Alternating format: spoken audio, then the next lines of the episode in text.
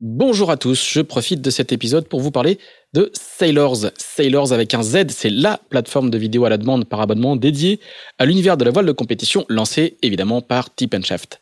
Avec Sailors, notre objectif est de proposer aux passionnés le meilleur de la voile de compétition en streaming sur une plateforme accessible depuis tous vos appareils, ordinateurs, téléphones ou tablettes. Au menu, des documentaires, des séries, des récits de courses, des portraits, des sagas, pour beaucoup euh, disponibles uniquement euh, sur Sailors. C'est le cas par exemple de Duel, le doc sur la bataille acharnée entre Pierre Quiroga et Xavier Macaire, acclamé par la critique, on peut le dire, lors du dernier Sailors Film Festival. Nous approchons la centaine de contenus disponibles sur la plateforme et Sailors propose chaque jeudi des nouveautés. Le tout pour le tarif attractif de 5,99€ par mois ou de 60 euros par an. Tout ça se passe sur sailors avec un z.com.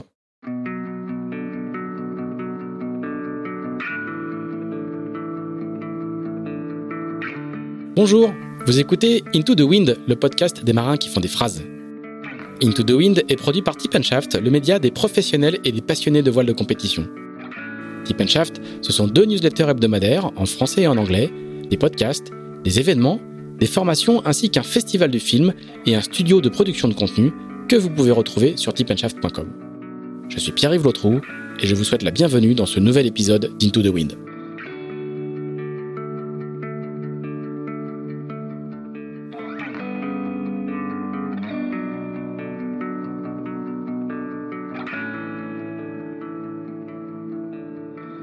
Bonjour Yannick Bestaven. Bonjour. Eh ben écoute, merci beaucoup de nous recevoir euh, pour ce nouvel épisode d'Into the Wind. On est dans, dans ton bureau, dans ton chantier euh, à La Rochelle, juste sur le euh, c'est le bassin des chalutiers là qui est pas loin, qui est, qui est, juste à côté. Oui, le bassin des chalutiers entre les deux tours de La Rochelle. Voilà. Euh, bah merci beaucoup de, de, nous recevoir dans ton dans ton fief Rochelet pendant que le ton bateau finit de se construire un peu plus un peu plus au nord du côté de du côté de par la forêt chez chez CDK. Euh, alors les bureaux sont déserts parce que toute l'équipe est monté euh, justement par la forêt pour euh, pour aider à finir et raconte un petit peu où en est le où en est le bateau. Il y a le planning euh, très détaillé qui est affiché sur la sur la vitre à côté. Euh, C'est le c'est le sprint final Ouais, c'est le sprint final. C'est toujours compliqué une construction. Ça fait 12 mois qu'on est en chantier et, euh, et c'est vrai que c'est important d'avoir l'équipe sur place. Euh, bah déjà pour suivre la construction, pour euh, faire les tâches qui nous incombent parce que le chantier ne fait pas tout. Et puis euh, et puis pour surveiller tout ça pour que ça se passe au mieux parce qu'il y a beaucoup de, sous-traitants à gérer, beaucoup d'artisans à gérer. Donc euh, j'ai une grosse partie de l'équipe qui est là-haut, mais qui est aussi originaire de, de Bretagne aussi, puisqu'on avait fait une, un mixte entre mon équipe et celle de Bilou à l'époque, et j'ai la chance de garder toute mon équipe au complet pour euh, cette nouvelle campagne du Vendée Globe. Euh, tu, tu, tu c'est la première fois que tu construis un bateau neuf? Euh, en, en, IMOCA, en, oui, en j'ai construit un classe 40 et j'ai construit aussi un mini transat et en rigolant, je dis souvent, ben, chaque fois que j'ai construit un bateau neuf, j'ai gagné avec. Pas mal. Mais là, ça représente quoi? Parce qu'un IMOCA, c'est quand même une machine assez complexe, c'est des projets longs, lourds, sophistiqués. C'est des ça, ça t'éclate cette partie euh, gestion de projet construction? Parce que t'es on y reviendra aussi euh, à plusieurs reprises. T'es aussi un entrepreneur. Oui, oui, ça m'éclate, c'est super intéressant. Alors après, c'est sûr que euh, sur ce nouveau bateau, nous on a repris beaucoup de choses existantes d'un précédent construction, Eleven Hour, c'est le moule d'Eleven Sour 2, le, deuxième. Hein. Le, moule de Sour 2 parce que euh, parce que pour nous c'était un gain de temps, c'était un gain d'argent aussi parce que le développement coûte très cher et on n'était pas euh, armé pour faire du développement ni staffé pour ça. On est une, une, équipe de taille moyenne donc on a voulu gagner du temps parce que on sait que la bonne recette c'est de naviguer beaucoup. Donc plus vite on sera à l'eau et mieux ça sera pour préparer le Vendée Globe. Ouais. Alors on est dans ton dans ton bureau, il y a une photo de toi recevant la Légion d'honneur avec Emmanuel Macron, il y a juste derrière moi il y a la une de l'équipe. Mmh. Euh, bah, ça fait quoi d'avoir sa tête euh, en une de l'équipe quand on gagne les Vendée Globe oh bah ça c'est sympa, c'est sûr que euh, c'est sûr que cette arrivée du Vendée Globe et, et toute cette presse et cette médiatisation qu'il y a eu autour, bah pour moi ça a été ça a été fort parce que parce que c'est comme je le dis souvent c'est bon pour notre sport c'est bon pour la course au large c'est bon pour tout le monde en fait. Alors pour moi spécialement parce que c'est vrai que j'étais mise à l'honneur. Mais euh, mais c'est des belles récompenses et, et c'est quand on regarde derrière ce que j'évite trop de faire c'est sympa parce que tu dis bah tout le boulot fait pendant toutes ces années depuis 2001 la mi-transat et ben voilà ça paye aujourd'hui euh, ça a payé en 2001 ça paye ça a payé en 2021 donc euh, ça fait ça fait énormément plaisir ouais T'es, t'es, euh, on va le voir aussi quand on va, on va faire ton, ton parcours. T'es un, tu gagnes le Vendée Globe euh, sur le tard. On, a, on, on a souvent sur l'idée que tu étais, l'un des vainqueurs les, les, les, plus âgés du Vendée Globe. Tu vas avoir 50 ans euh, bientôt, cette année en tout cas. T'es pas obligé de dire mon âge. Ah si, bah, on, a, on a le même, donc je peux le dire. Je, il, faut, il faut le dire. T'es né en 1972, il va, il va bien falloir faire le flashback tout à l'heure. Euh, justement, est-ce que ça a un goût particulier de, de, de, de, de décrocher ce Graal après toutes ces années? On va voir que tu as eu un parcours avec des hauts, des bas euh, tu, tu l'as mérité quoi. T'es allé le chercher euh, de, de, de, depuis longtemps. Et c'est euh, on aurait pu croire que c'était l'aboutissement quoi, c'était la récompense des années de travail. Et puis on voit que tu, tu, tu repars immédiatement. Comment comment t'as vécu justement cette cette victoire là oui, c'est vrai que c'est un, un bel aboutissement. J'ai eu des hauts, j'ai eu des bas, j'ai eu une carrière euh, assez longue puisque je fais de la course au large de façon professionnelle entre guillemets depuis depuis plus de 20 ans. Et, et ça n'a pas été simple. Il y a eu des victoires, il y a eu des défaites. il y a eu notamment le fameux dématage de 2008 où j'ai très où j'ai rien vu du Vendée Globe en fait. Donc euh, non, c'est une. Enfin, moi je trouve que c'est une belle leçon de ténacité et c'est ce que je dis aux jeunes quand je les crois, c'est que bah euh, tout tout arrive un jour et que, que faut, faut toujours croire à son bonne étoile, il faut toujours être passionné, mettre beaucoup de travail là-dedans. Euh, il y a pas de, pour moi, il y a pas de talent, il y a, y a, beaucoup de boulot de travail. Plus, voilà, je pense. Je, je suis pas un champion du monde de voile, je suis pas, j'ai voilà, j'ai beaucoup bossé pour me mettre au niveau des meilleurs. Et puis, euh, et puis j'aime ça, je suis passionné par ça, et du coup, euh, ça change beaucoup de choses quand tu te lèves le matin pour vivre ta passion. Donc, euh, donc voilà, c'est pour ça que j'y retourne aussi parce que c'est vrai que j'aurais pu m'arrêter sur cette victoire du Vendée Globe et te retirer au sommet. Voilà, et écrire des livres, faire des films. T'as fait ça J'ai fait ça, mais rapide. mais euh, non, non, je, suis tellement passionné par la mer et par ces bateaux que j'avais envie d'y retourner. Et comme j'ai vécu ça aussi sur le tard, parce que c'est pas évident de trouver des partenaires et sponsors de la taille de Maître Coq pour avoir ces projets ambitieux, euh, j'ai vraiment envie d'en profiter parce que maintenant j'ai la chance d'avoir euh, un beau partenaire, une belle équipe autour de moi, d'être euh, bien encadré de façon très professionnelle. Donc, euh, donc voilà, je j'ai envie de retourner sur l'eau, quelle que soit la, la course, la transat ou le tour du monde. Et puis retourner dans les mers du Sud aussi, c'est un truc qui me qui me plaît beaucoup. Ça a changé ta vie euh, de gagner Vendée Globe Ça a beaucoup changé mon planning, ça c'est sûr. Euh, donc du coup ma vie euh, également. Mais après, euh, moi j'espère ne pas avoir changé déjà. Euh, je garde bien les pieds sur terre parce que parce que voilà, ben, je remets mon titre en jeu, tu vois. Donc mhm.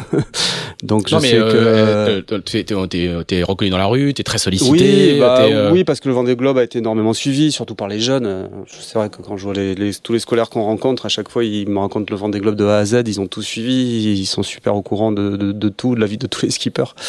Donc euh, oui, oui, t'es un peu plus reconnu, t'es peut-être même un peu plus écouté. Parfois, ça, ça peut aider. Euh, t'es, t'es considéré, bien sûr. Euh, donc voilà, mais euh, mais ce qui est important, c'est de savoir de là où on vient et puis et puis surtout y retourner avec la même motivation, quoi. Alors on va justement faire notre notre fameux notre fameux flashback et puis on, on va on va essayer d'étudier d'étudier tout ça. Donc on, on retourne, je, je le ressouligne au début des années 70. T'es né à Saint-Nazaire. On sent qu'il y a une petite pointe d'action qui n'est pas très nazérienne encore aujourd'hui dans, ta, voix. Eh ben, raconte-nous euh, comment comment tout commence. Euh, ton papa est très très présent. On le voit souvent sur les poteaux. On le, croise, on le croise régulièrement. Euh, qu'est-ce qui qu'est-ce qui est c'est quoi la petite graine qui fait que qui fait que tu que tu te mets à faire du bateau et, et à quel moment? Bah oui, c'est vrai que bah moi mes parents ils sont plutôt euh, gascons, landais, hein, donc d'où l'accent et c'est vrai que je retourne très souvent sur le bassin d'Arcachon ou dans les Landes. Euh, voilà, ils ont rien à voir avec le domaine maritime, ils sont plus terriens, euh, plus euh, plus euh, dans le rugby, tous ces sports-là que j'aime beaucoup. Euh, moi, je voulais faire du rugby en fait à la base, mais ma mère trouvait ça trop dangereux, donc j'ai fait de la course au large. Voilà, c'est qui est beaucoup plus raisonnable. beaucoup plus raisonnable.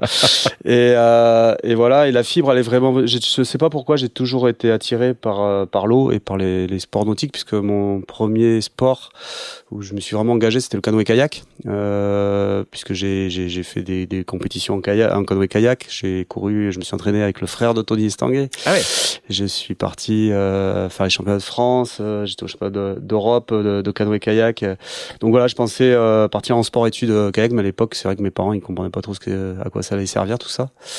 Et donc du coup, le kayak s'est arrêté et voilà, je me suis mis, je faisais beaucoup de, de voile, de surf, de planche à voile et donc. Et t'habitais, t'habitais sur le bassin d'Arcachon? J'habitais, ouais, au fond du bassin d'Arcachon, entre le delta de la Leyre et, et le bassin, donc entre entre l'eau douce des rivières et, et l'eau salée du bassin. Et puis voilà, je me suis mis à la planche planche à voile. c'est là où j'ai rencontré Jean-Marie Doris qui travaille avec moi maintenant. On faisait des, des interligues ensemble, on faisait des déplacements et voilà beaucoup de planches ensemble. Après on était moniteur de voile.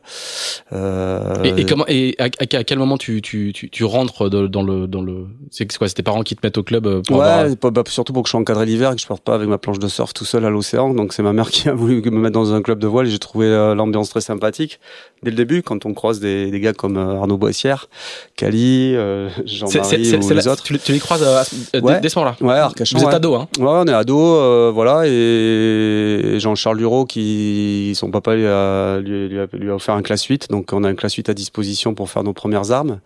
Et on se retrouve avec des Pascal Bidégory, des Arnaud Boissière, ah, tout de suite quoi. Des Jean-Marie Doris, des Philippe Presti, tous ensemble à régater, euh, soit ensemble, soit les uns contre les autres. Et puis, euh, et puis c'est comme ça qu'on croche dedans quoi. Et, et, là, et là, on est à quel, on est à, on est à quel moment, à quel âge là? Moi, j'ai une vingtaine d'années à peine une vingtaine d'années, et puis on fait ça pour le fun, pour s'éclater, euh, pour aller faire des régates, des déplacements, euh, faire la fête euh, sur chaque régate. On va faire railler contre, je me rappelle, la PCC Nantes avec des Yann Eliès et tout ça. Enfin, on est toute une bande de jeunes en fait à régater les uns contre les autres. Puis nous on est très très fiers de nos de nos accroches du, du sud-ouest. Ouais, on sent on sent que vous êtes, il y a toute une génération quand même. vous le savez pas encore, mm. mais c'est une future génération de de, de marins euh, qualité quoi. Ouais, tous les noms que tu viens de citer marins, sont d'architectes aussi. Romaric Neusser qui travaille avec Guillaume Verdier. Euh, euh, ouais, c'est, vrai que c'est la passion qui réunit tout ce monde-là. Le, le samedi, les entraînements, le dimanche, les régates. Et, et, que... et, tout de suite, c'est la course, quoi. Enfin, euh, le, la, la, la, compétition. Moi, j'ai toujours aimé la compétition. Je l'ai fait en canoë kayak, j'ai fait en planche à voile, je l'ai fait en classe 8. Et c'est vrai que ça m'a, ça m'a toujours attiré jusqu'à arriver en, en mini transat. Euh, il y a eu la période aussi, je parlais à préparer, euh, à l'aider à préparer. À l'époque, c'était Aquitaine Innovation. On va, on va, y venir, on va y venir. Tu vas, donc, tu vas, tu vas très très vite. On va, on va, ouais, on va explorer tout ça. Voilà, compétition, le défi, la compétition, ça m'a toujours, euh, toujours intéressé. Ouais.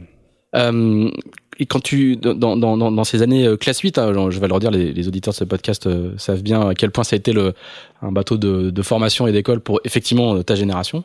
Euh, com, comment, com, comment vous êtes organisé? C'est toi, toi, t'es déjà euh, t'es, t'es barreur, tacticien, tu t'émerges déjà un petit peu Non, ou... suis passé par tous les postes. Je crois même que j'ai commencé comme numéro un parce qu'en général, quand t'arrivais de la planche à voile, tu savais pas faire de bateau, donc tu étais allé faire l'avant.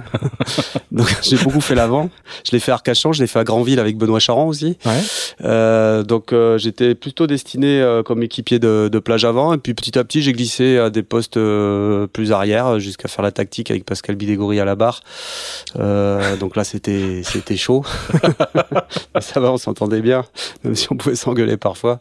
Et donc non non, j'ai glisser un peu à tous les postes, et c'est ce qui m'a peut-être aussi donné envie de faire du solitaire parce qu'après tout je me suis dit c'est bon je, je, connais tous les postes d'un bateau maintenant je peux je peux me débrouiller seul. Mais euh, non c'était un hyper formateur. Moi j'avais pas fait de des rivers euh, si j'avais commencé l'optimiste mais pas en compétition et j'avais moi j'arrivais vraiment de la planche à voile quoi du funboard de, de la raceboard à l'époque. Donc euh, j'avais tout à apprendre euh, sur les bateaux quoi T'avais quand même, du coup, si tu faisais la, la raceboard, tu connaissais un petit peu quand même le, le, les bascules, le, ah les oui, allures et tout. Ah ouais, ouais, ça, ouais, ouais, ouais, je savais ce que c'était le bah, portant. T'es pas, pas, un surfeur qui débarque, quoi. Je savais reculer mon pied de main pour aller plus voilà, vite au portant. Voilà, je savais, ouais, ouais, bien sûr, euh, ouais, on avait des parcours en W à l'époque, euh, avec des grands bords de largue, avec beaucoup de près. Ouais. Donc, euh, ouais, ouais. pas juste un surfeur qui débarque faire le singe à l'avant. Non, non, non, non, non, non, non. C'est vrai que j'ai fait, j'ai fait pas mal. J'ai fait la planche open, j'ai fait de la raceboard, j'ai fait pas mal d'années en, en planche. Euh, donc oui, je connaissais un petit peu, ouais. Et à, à partir de quel moment tu, tu, tu, tu, bascules justement vers le, vers, vers, le bateau ou tu te décides à faire du, du, bateau ou tu fais les deux en même temps ou... Je fais les deux en même temps, mais c'est surtout le classe 8 qui m'a éclaté parce que le classe 8, en fait, c'était ce que je trouvais bien de, en plus de faire de la voile, c'était que c'était, c'était un sport d'équipe, quoi. C'était se retrouver entre potes, préparer le bateau, poncer le bateau, le préparer pour la course après. Euh, le transporter. Le transporter. Euh, Passer son permis eux. Voilà. Euh, et puis la, la, cohésion de groupe, euh, aussi bien sur l'eau qu'à terre le soir, tu vois. Donc euh, ça me plaisait beaucoup, ouais. Et vous avez des résultats assez vite. Hein, le, moi, je fais un petit peu de classe 8 à ce moment-là aussi, euh, beaucoup plus au nord. Et les, les gens du bassin ont, ont la réputation d'être euh, d'avoir un très bon niveau quoi. Ah bah on a été plusieurs fois champion de France, on a gagné le voilà. CGMR à l'époque. Et euh, ouais, il y avait je te dis on était une dizaine de classes 8 à, à s'entraîner euh, très régulièrement tout l'hiver et à faire toutes les courses du championnat donc euh, donc obligatoirement bah, le niveau monte lorsque tu es plusieurs à avoir le même objectif à t'entraîner ensemble. Donc non non, c'était une ouais, c'était une c'était une belle équipe ouais. Euh, et à cette époque-là, tu, tu, te projettes un petit peu sur sur la suite? T'as des envies de t'as des envies de de, de d'aller plus au large? T'as des envies de, de, de, de construire un projet Pas euh? forcément, non, j'en sais rien. Euh, Je suis animé par me, par par, par mes, mes amis. Euh, Gilles de Champsamin qui est passionné de mini transat puisque c'est le, le beau-fils de Thierry Luer qui construit des bateaux. Donc il me donne aussi la fibre, le goût de, de ces prototypes. On va souvent visiter le chantier. Euh, Thierry qui avait construit à l'époque les bateaux de Titouan Lamazou, entre autres. Euh, dans un chantier qui s'appelle Capitaine Flint Voilà, qui est, un, bon, qui est un orfèvre de, la- du, du, du composite. Exactement, hein. exactement, avec qui euh, on a beaucoup appris tous à, à faire de la colle. Hein. Et euh, Ah, tu mets la main, tu mets la main ah dans ouais, la colle. j'adore ça. Ouais, Ouais. ouais, j'adore ça. Ouais, ça me plaît de me poser des tissus et puis de de- d'aider à construire des bateaux, des pièces. Et c'est comme ça qu'on construit nos prototypes, hein, d'ailleurs. Mais euh, donc euh, voilà, c'est Arnaud euh, Cali qui lui a des photos de de de, de, de courses au large partout dans sa chambre, euh, voilà, et qui, qui est certainement encore plus passionné que moi de par ça, quoi. Qui mais qui me donne euh, qui me donne un peu cette fibre, cette envie, ce, cette envie d'évasion, de voyage, d'aventure. Et euh, mais voilà, maintenant euh, quand je fais du classique, j'imagine pas du tout qu'un jour euh, je partirai tout seul euh, traverser l'Atlantique. Et, à, et à, à quel moment se, se, se fait justement euh, cette euh, cette, cette bascule-là? Alors, je pense, je pense d'abord à, euh, de, de mémoire, parce qu'on a, on a fait un épisode, je, je vous conseille d'aller écouter l'épisode en deux parties avec, euh, avec euh, Cali, Arnaud Bassière. Il y a un peu euh, une ombre tutélaire qui est celle de, de d'Yves Parlier, qui, qui Mm. lui a déjà euh, fait le, enfin, prépare le Vendée, fait un premier Vendée Globe, en prépare un deuxième, un bateau assez incroyable qui a quitté l'innovation. Euh, à partir de quel moment et vous vous êtes un peu vous êtes pas couvé par lui mais il, il vous regarde euh, vous faites des convoyages avec lui Ouais, C'est ça, hein. Yves, si tu veux, il a le plus beau bateau dans le, dans le port d'Arcachon, puisqu'il a d'abord Cacolac d'Aquitaine. C'est le premier bateau sur lequel, euh, de course, entre guillemets, de large, sur lequel on va naviguer. En fait, nous, on est des petits branleurs, on va lui filer des coups de main, on traîne sur le quai. Euh, Yves il est content d'avoir des, des petits jeunes pour payer ses voiles, pour venir encadrer ses sorties euh, clients qu'il peut faire. Et ça commence comme ça, l'histoire. Et puis, euh, et puis voilà, on mord dans le truc. Euh, le premier à vraiment travailler avec Yves, euh, le premier d'entre nous, c'est Jean-Marie Doris ou Romaric Niliousser, je sais plus dans quel ordre. Et Romaric qui est resté quand même le bot captain de Yves pendant de longues années. Donc voilà, automatiquement, ben, ça se fait petit à petit. On, on va faire des convoyages, on ramène le bateau des Antilles après les routes du Rhum. Euh, moi, je pars sur la course de l'Europe avec euh, Yves et une certaine Hélène MacArthur que personne connaît à l'époque. Euh, ça, c'était en 99. Donc c'est ça un peu qui me met le pied à l'étrier et qui me donne euh, envie d'aller voir plus loin dans ce domaine. Tu fais des études quand même? Ouais, je fais des études. euh, je suis à Bordeaux. Je fais des pas études. trop loin quoi Ouais, pas très loin. je fais au début, j'ai fait une prépa géomètre euh, pour être géomètre. Après, je suis parti euh, dans le génie civil. Et puis, euh, et puis voilà, ouais, ouais, j'ai passé les concours de la fonction publique parce que je savais pas trop quoi faire. Je me disais c'était un truc pour assurer l'avenir, c'était pas mal. Et puis, à l'équipement c'est ça hein au ministère de l'équipement, ouais. à la Ouais. D2 C'est ça, ouais, la fameuse D2 orange. Et voilà, sauf que mon premier poste, c'est en région parisienne et ça, ça, ça, ça me plaît pas Ah oui. trop, quoi, en fait. et donc tu vas tu vas tu vas bosser Ouais, à Paris je- bah ouais, obligé, ouais, après l'école, tu dois quand même, euh, vu que t'es payé pendant tes études, tu dois un peu de temps euh, à, à, à ton employeur. Donc du coup, je pars, euh, je pars à Paris. Je demande euh, plutôt des, bah, encore sur l'eau parce que je me retrouve aux voies navigables de France, enfin au service de navigation de la Seine. Bon, c'est pas tout à fait ce que j'avais visé. J'aurais préféré être au phare et balise pour tout te dire. Et voilà, je me retrouve sur un projet de restauration d'un barrage dans l'Ouest parisien du côté de, de Méricourt là-bas. J'ai une petite maison d'éclusier, donc ça c'est vachement sympa. Je vois les péniches passer sous ma fenêtre tous les matins. Donc voilà, je découvre euh, ce milieu, je découvre surtout la vie de l'entreprise, la vie de, bah, pareil, de, des travaux de nuit. On est en train de restaurer un barrage, il faut travailler la nuit parce que la Seine, on peut pas l'arrêter. Il y a des, des, il y a l'aérospatiale qui passe ses, ses convoyages sur la Seine. Il y a les usines Renault Flin aussi. Enfin, il y a beaucoup de, de trafic commercial. Donc c'est des, je travaille avec des boîtes, avec des hyper intéressantes qui font des travaux sous-marins euh, jour et nuit, avec des gens qui font de l'automatisme, euh, avec euh, voilà. Donc euh, je, je, je pilote tout ça, tous ces marchés publics et c'est voilà.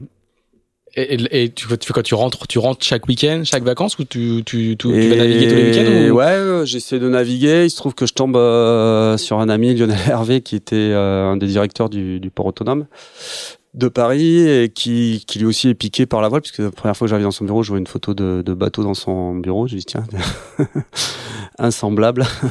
Et du coup euh, on monte une première association ensemble euh, qui doit s'appeler Destination Voile à l'époque. Et et voilà. Et moi j'achète un proto un mini transat à terminer que, Ah je, que je ramène à Paris avant de le finir à Arcachon avec Thierry Luer ah tu ramènes le bateau à Paris pour le bricoler le week-end Ouais, au bord de la Seine. Et puis après je le ramène à Arcachon et tous les week-ends je vais là-bas euh, construire mon bateau ouais.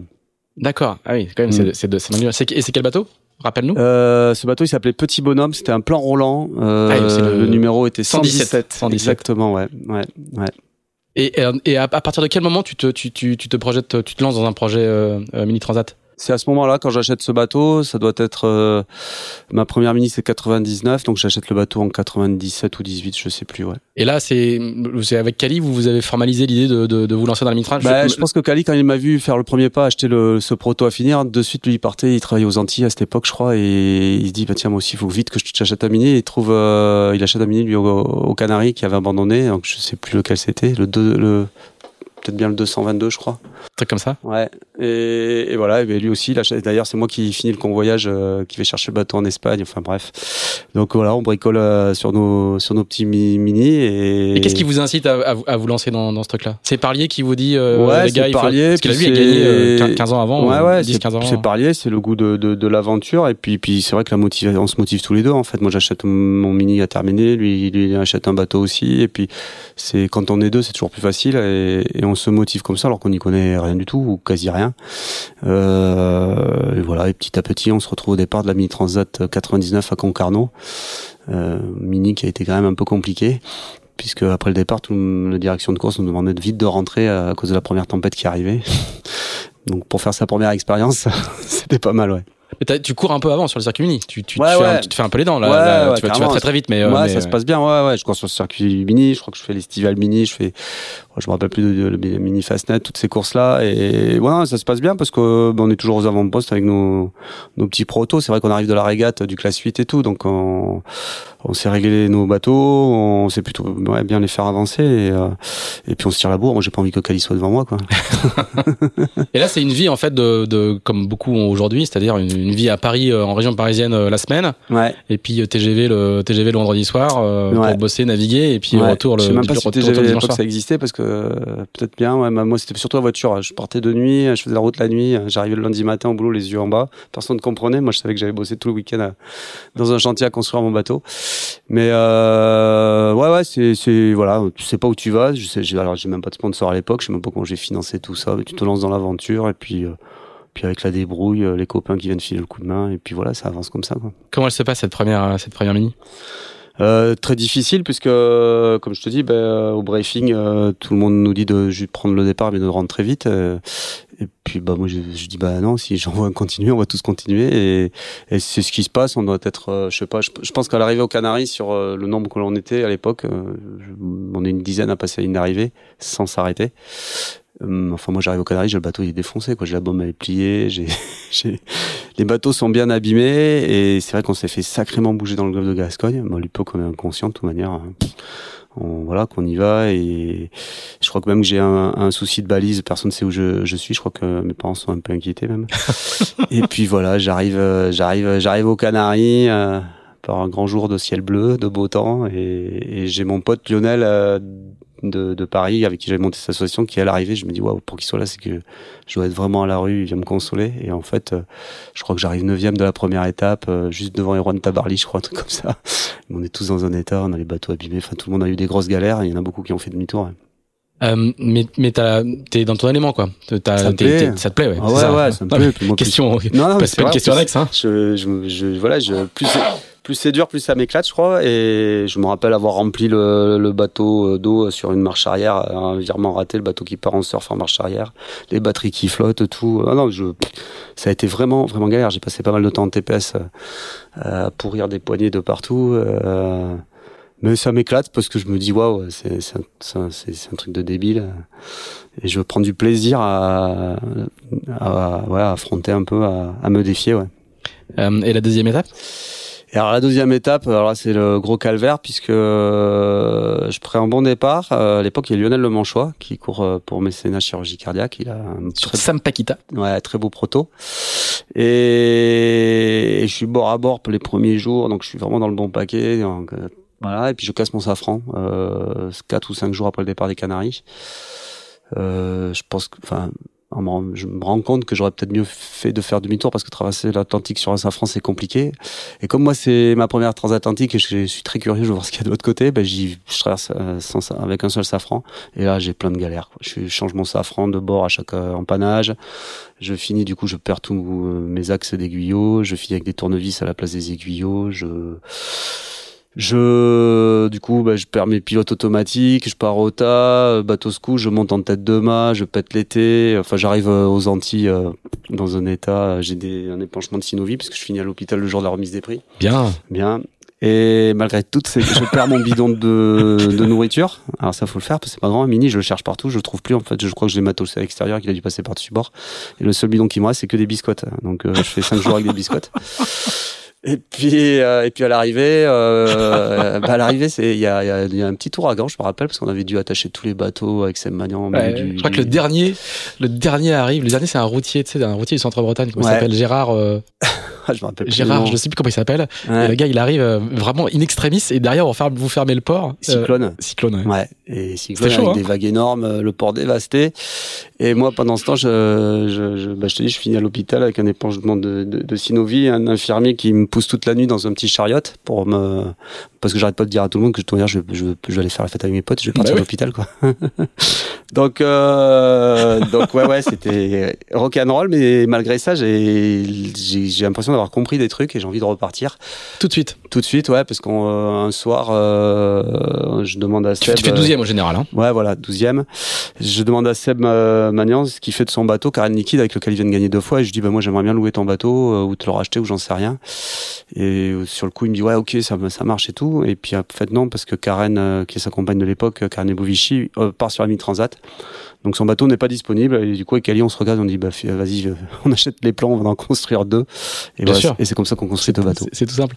Ouais. et t'as as trouvé des sponsors? Tu, tu, tu, comment comment euh, alors parce que là, là, sur ma petite fiche le bateau il change quatre ou cinq fois de nom ouais, pendant toute la saison quoi. il a même porté le nom d'un bistrot de La Rochelle le Mayflower ouais. sur une course après il s'est appelé euh, il a dû s'appeler RS Diffusion réel ça qui faisait des ponts roulants ouais il a changé pas mal de noms et et voilà bah, c'est des petits partenaires et, et voilà il y a pas de quoi non non on arrive on sort de ces histoires-là avec les poches trouées, ça c'est sûr. Et même quand on part dans la construction de, des, des deux nouveaux prototypes avec Kali, on les lance, c'est le banquier, heureusement, qui nous fait confiance parce qu'on n'a pas de sponsor. Et, et, et, là, tu te projettes comme un professionnel de la course ou, ou tu as, as, largué ton job ou tu, ou tu continues mmh. cette, vie, euh, cette vie entre les deux? Euh, je, je, je, je, je vis entre les deux et par contre, j'ai clairement dans la tête et l'envie de prendre un peu euh, quelques années sabbatiques pour me consacrer à ça. Quelques années, pas une année. Non, quelques années. Ouais, ouais, parce que dans la fonction publique, tu as le droit à 10 ans, donc je, ah ouais. moi, je prends d'entrée de jeu, je prends 10 ans. C'est vrai? Ouais, je dis, bon, voilà, je suis parti pour 10 ans, on verra ce qui se passe. D'accord. Ouais. Donc euh, non non j'ai vraiment envie de faire ça puis ça me plaît puis euh, puis je vois mes potes qui j'en ai certains qui, qui sont pêcheurs à Arcachon d'autres qui bossent pour Parlier comme Romaric donc ça je me dis moi aussi j'ai envie de faire comme eux quoi c'est bon la, la, la, région parisienne à, à construire des écluses ça c'est ce qui me plaît quoi comme quoi on peut euh, commencer comme constructeur d'écluses et finir euh, comme vainqueur du Vendée Globe. C'est la, ouais, leçon. Il n'y a pas de recette magique. non, il n'y a pas de recette miracle.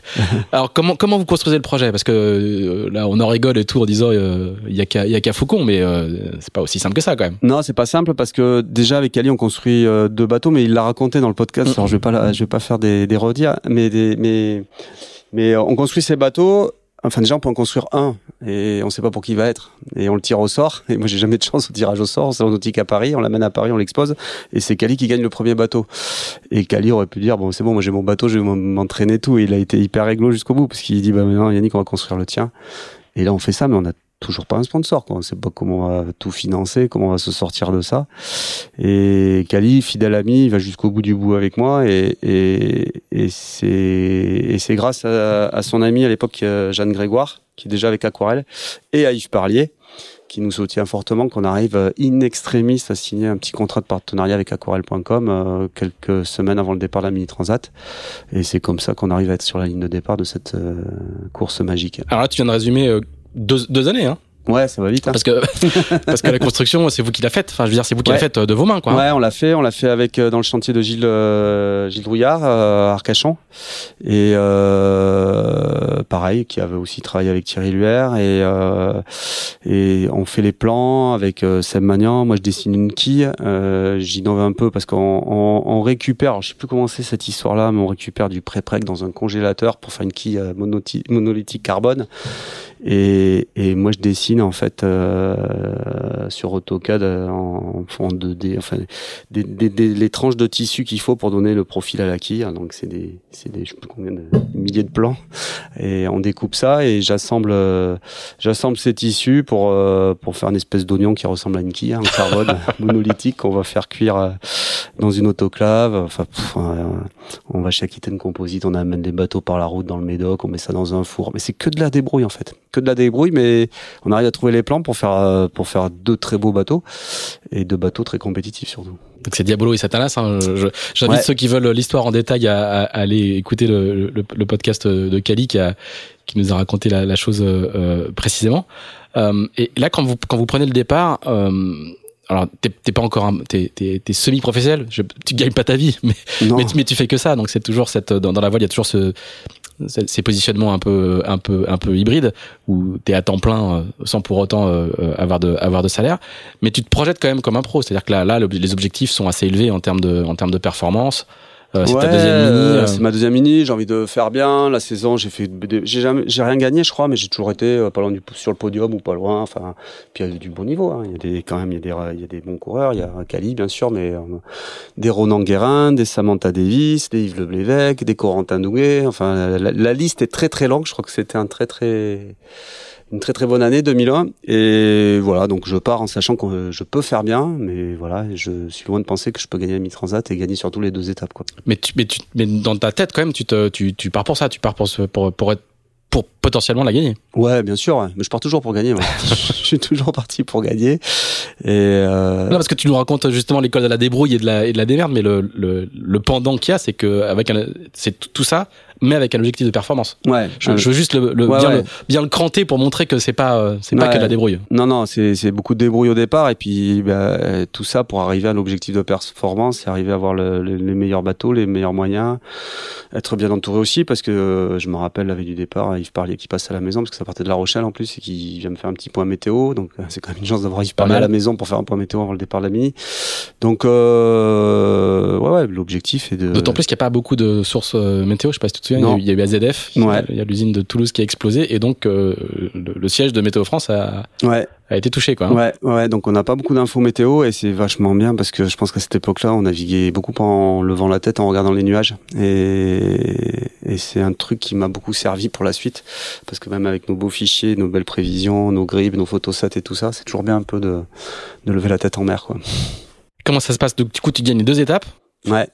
Ouais. Ça part, ça part, c'est du champagne sailing hein, la, la, la, la premier, les premiers jours parce que c'est du, du nord-est. Euh, ça envoie. Hein. Fort. Sous voilà. te rappelle ah, ouais, et tout, euh, avec des bons départs au tas. Moi, j'ai un Sam Manuard aux trousses derrière, juste derrière moi qui, qui a failli m'écraser. D'ailleurs, Denis, je suis à la lampe électrique, à le bateau couché pour qu'il m'évite. Ah ouais. Tellement on se tire la bourre et bah, on part sous grand speed, ça part au tas, on met un speed caplage, ça part au tas, on met jusqu'à réduire au fur et à mesure parce que ça monte bien à 35 nœuds et plus, je pense. Ah ouais, au portant avec une belle mer, hein. Je me rappelle, il y avait des très belles photos d'ailleurs, euh, tu vois, il y a pas de sommet des mâts. Et, euh, et voilà, et puis après. Il y a ce... un bateau de la Marine nationale qui accompagne. Ouais. Une vedette, euh, une ouais. grosse vedette, et il y a, y a Jacques Vapillon dessus, donc on a, on a effectivement des photos de la, ouais, des, des, photos des, magiques, des hein, premiers jours qui sont, qui sont extraordinaires. La photo du pogo de Yannick Cano, peut-être, je crois, Cano, il est sous, enfin, sous grand voile seul. Sous grand voile seul, tu te dis, la mer, elle est monstrueuse. Et nous, on surfe là dedans au taquet, de nuit et de jour. Et puis voilà, ben, une fois le golfe de Gascogne passé, euh, ben, je suis plutôt en bonne position. Et, et puis là, c'est vraiment plus tactique et stratégique la descente du Portugal. Et je me retrouve euh, donc aux avant-postes avec euh, Simon Curven à l'époque, euh, l'anglais. Et qui est un amateur, hein Qui lui est un, amateur, mais qui va faire une course incroyable. Il fait une super course et, et, et il vient même me réveiller. il y a une nuit, je, je, je, je, je, je, je le distance toute la, la tombée de la nuit. Là, je le vois au coucher du soleil de tout petit derrière moi. Et puis toute la nuit, je suis dessus à barrer mon bateau, à le faire avancer. Puis je vais m'écrouler bêtement au petit matin. Et puis le bateau il est en vrac arrêté à la dérive. Et puis euh, j'entends une voix anglaise qui me dit euh, qui, qui, qui, qui m'appelle Yannick Yannick! Je lui dis c'est ce truc là et tout. Et en fait c'est Simon Curven qui a dû avoir peur. Et quand il me voit sortir il me fait cup of tea orange juice donc le fair play anglais qui me réveille et là je le vois de suite, je remonte mes voix, je repars et, heureusement parce qu'il doit terminer deuxième de l'étape et moi je la gagne. Donc, euh, Et il fait même deuxième, de la mini. Et, ouais, et deuxième de la mini, ouais, ouais, ouais, ouais. Mais il y avait une bonne ambiance, c'était super quoi. C'était, on était, il y avait des pros avec des amateurs, il y avait un super mélange et, une super ambiance euh, euh, sur cette euh, mini transat. C'était un peu l'école du large pour tout le monde quoi. Euh, quand tu la, deuxième étape se passe euh, beaucoup mieux que que, que, que, deux années auparavant. Ouais. Ouais, deuxième étape, euh, bah, première passage du poteau noir, puisqu'on C'était la première fois que la mini passe le poteau noir. Ouais, elle allait au Brésil, donc passage compliqué pour tout le monde. Et surtout, je sais pas si tu te souviens, nous avait mis, mais on était gavé de flotte, quoi. On, ah avait des, on, avait, je crois qu'on avait 160 litres d'eau. le bateau, était hyper lourd. Tout le monde avait peur de, de, de, qu'on se, qu'on se déshydrate, quoi. On savait pas trop le temps qu'on allait mettre, ce passage de poteau nord, comment ça allait se passer et tout. Et puis, euh, bah, je, me rappelle euh, discuter, enfin, bord à bord avec euh, Ronan Guérin, à un moment donné, qui était très, trop, content de me retrouver, qui doit faire demi-tour. on discutait un peu, et puis voilà, après on se perd de vue. Et puis l'arrivée dans la baie de Bahia, de nuit. Et puis euh, ben, les derniers classements, euh, je savais que j'avais gagné la mini transat puisque j'étais deuxième, je crois, et Brian Thompson était devant moi. Et, euh, et à l'arrivée, je demande à Richard Mérigeau, qui était président de la classe, à quelle heure était arrivé Brian pour connaître mon écart. Et puis là, personne ne veut me répondre. Euh, je trouve ça pas sympa. Ça fait, je sais pas, 20 jours que je suis en mer et là, mon pote Richard, il veut pas me répondre. Et en fait, il me répondait pas parce que ce que je ne savais pas, c'est que dans la nuit, euh, moi, j'ai tiré à terre et, et Brian au large, je crois. Et en fait, je lui ai soufflé la première place de peu et je gagne la deuxième étape aussi et donc la mini transat. Donc euh, ouais, c'était un super souvenir cette arrivée. Et, le doublé, il y en a pas eu ou il y en a eu un depuis? Je sais même plus. Je, crois pas. Je crois pas. Hein. le seul à avoir gagné deux fois le, les, les, les, deux étapes. Ouais. Ça commence bien, quoi. Ouais, ça commence euh, plutôt bien. C'est vraiment à ce moment-là où je. Voilà, c'est ce que j'ai te demandé. Voilà, j'ai envie d'en faire mon métier, quoi. J'ai envie de, j'ai envie de continuer euh, là-dedans. C'est, ça me plaît. Je me suis prouvé à moi-même que je pouvais faire des bons résultats. Euh, donc c'est vraiment ce qui me lance professionnellement, c'est cette victoire euh, en 2001. Ouais. Et du coup, du coup, c'est quoi le projet? T'es à, es à Bahia. Tout de suite, tu, tu, t'as, t'as, t'as quelque chose en tête? T'as un projet en tête? Euh, Bah non, parce que quand j'arrive à Bahia, ben, euh, pareil, j'ai plus un sou, j'ai même plus un forfait de téléphone. Je crois que c'est Yannick Perrigo euh, à Paris qui me prête son téléphone et parce que j'ai voilà, j'ai même plus de quoi payer un forfait. et Sébastien Magnan qui m'embauche à Maran, ici à côté de La Rochelle. Il est chez dans les locaux de chez JP3 parce qu'il dessine un bateau pour le CNB. Et alors moi je suis pas architecte euh, naval et tout, donc il m'embauche pour faire le calcul de poids du bateau euh, avec euh, Axel de Beaufort, Seb Magnan et moi-même. Axel de Beaufort qui est architecte aussi. Qui est architecte, donc je me retrouve bah, dans un domaine qui me plaît aussi, puisque moi j'ai fait des études un peu là-dedans. Et puis, euh, puis surtout, ça permet un peu de me remettre un peu à flot financièrement et dans le, j'ai dans un coin de ma tête de, de, de repartir sur un projet je sais pas trop quoi. Euh, Figaro, ça me plaît bien, mais j'ai pas le budget pour. Et, et, voilà, on crée une association ici qui est 17 Challenge avec euh, les amis. Euh, donc c'est une société coopérative avec Benoît Parnaudot, Jean-Marie Caillot, Robert Duparc, Jean-Charles Hureau, tout ça. On fait on fait cette association là et puis on. Et parce que d'Arcachonnet, on l'a pas dit, mais d'Arcachonnet, tu t'es devenu Rochelet, quoi. Ouais, bah ouais, je, je, me suis installé à La Rochelle parce que déjà mon métier, avant que j'arrête tout me mute à La Rochelle pour que je puisse m'entraîner, ce qui est assez sympa.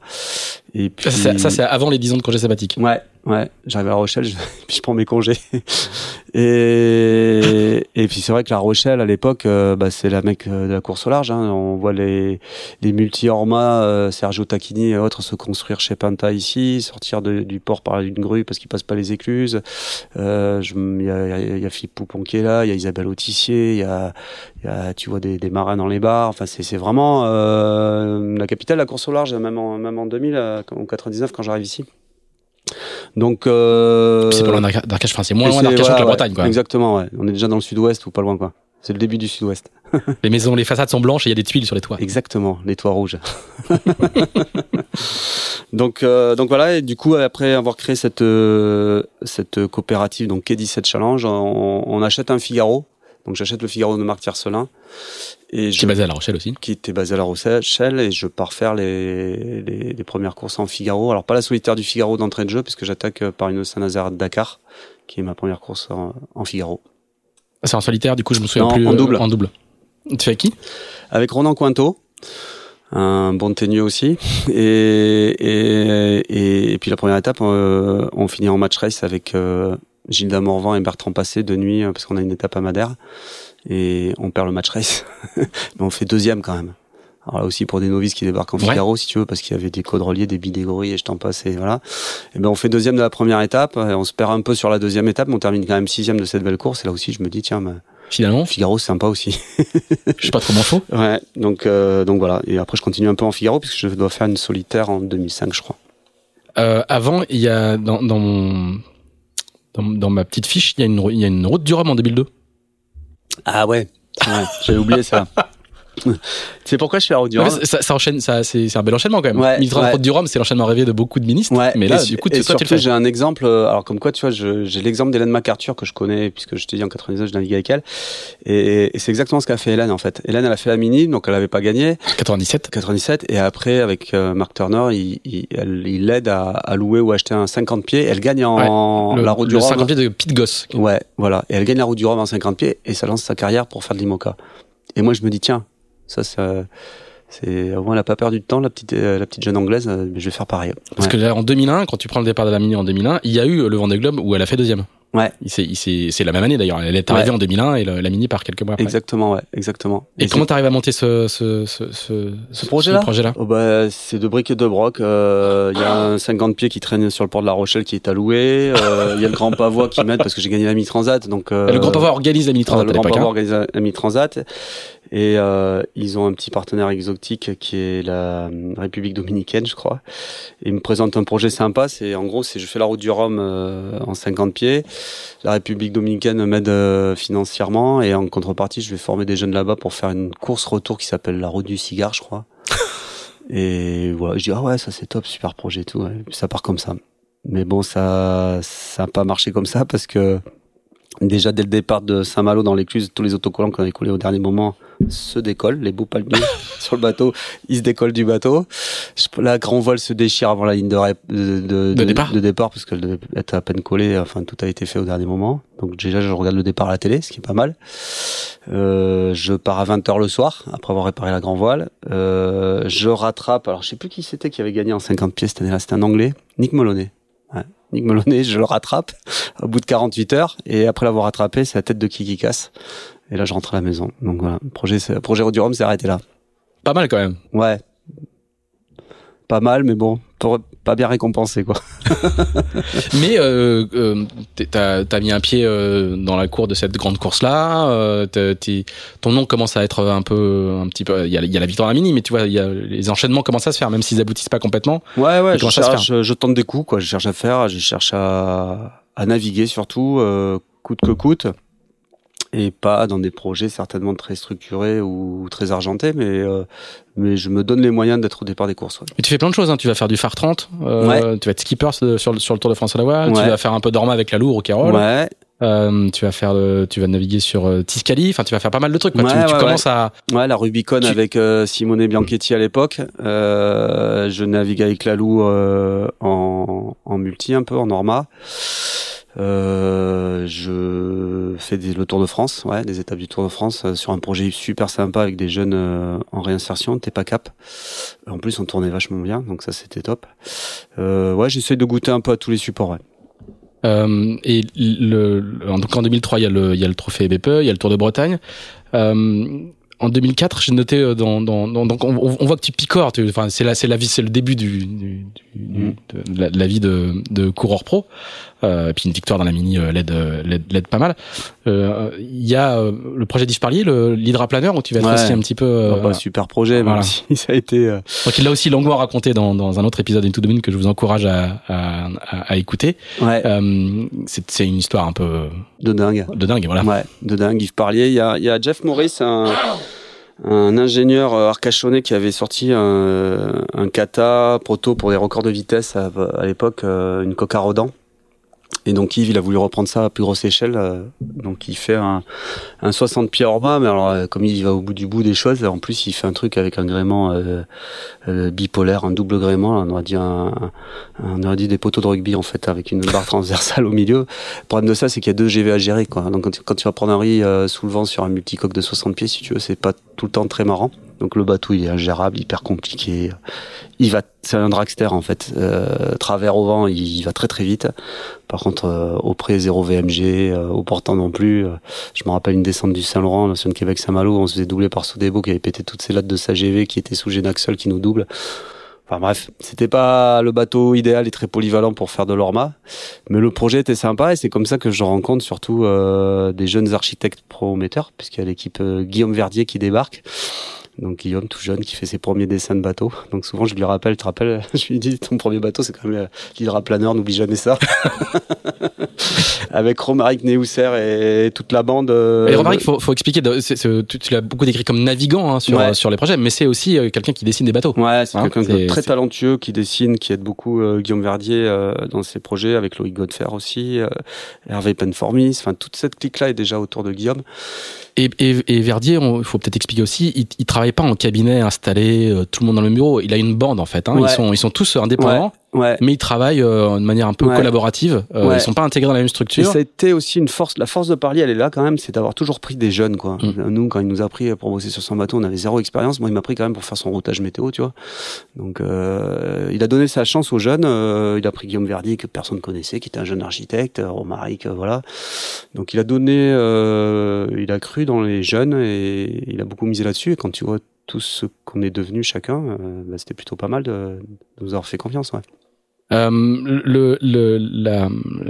en 2004 la, course à la catch allusion, c'est effectivement le, la, la, la Québec Saint-Malo. Tu vas aussi faire la G2R. Ouais. Euh, est-ce qu'il y, est qu dans toute cette période-là, est-ce que donc tu, tu, te contentes de picorer entre guillemets, ou il y a un projet qui te guide, il y a une, quelque chose qui structure un peu cette euh, cette partie-là de ta carrière? Est-ce que déjà le Vendée Globe, euh, ouais, le Vendée Globe est, en arrière-fond? Ouais, Me fait rêver, bien sûr. Après, je sais pas si je suis capable de le faire déjà d'être au départ, parce que c'est des projets compliqués à monter, mais bien sûr que je regarde ça, et puis surtout de, de, de, de vivre mon quotidien avec qui je parlais, si tu veux, c'est, ça motive aussi. Quand je me dis si lui le fait, il faut que j'arrive à le faire. Euh, donc je regarde ça de loin, mais surtout j'ai envie de naviguer, d'être sur l'eau, quel que soit le type de bateau. Je retourne faire des courses en mini de temps en temps. Je suis invité, euh, je crois que j'ai fait une course euh, à Mamet avec Pierre Aubry à l'époque, euh, qui avait racheté Morpho, un mini de Brest, je sais pas si tu te rappelles. Bon, je, voilà, on me propose une sur un mini, je vais, sur un Figaro, j'y vais, sur un l'hydraplaneur, j'y vais.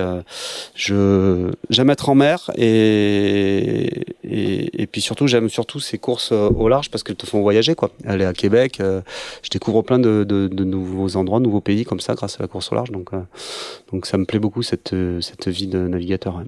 À partir de quel moment tu te mets du coup à partir de quel moment le, le, le Vendée Globe devient un objectif euh, un peu concret où tu vas mettre en place euh, euh une organisation pour ça? Ça doit être 2006-2007 en fait. Euh, c'est dans les années du Salon nautique de Paris où Parlier a vendu son bateau quelques années auparavant à un, un marin belge ancien pilote de moto qui doit s'appeler Dora Diguez. Patrick Dora Patrick Dora Et le Patrick qui doit pas pouvoir aller au bout du projet. Le bateau, il est en train de pourrir euh, euh, à Caen chez V1D2.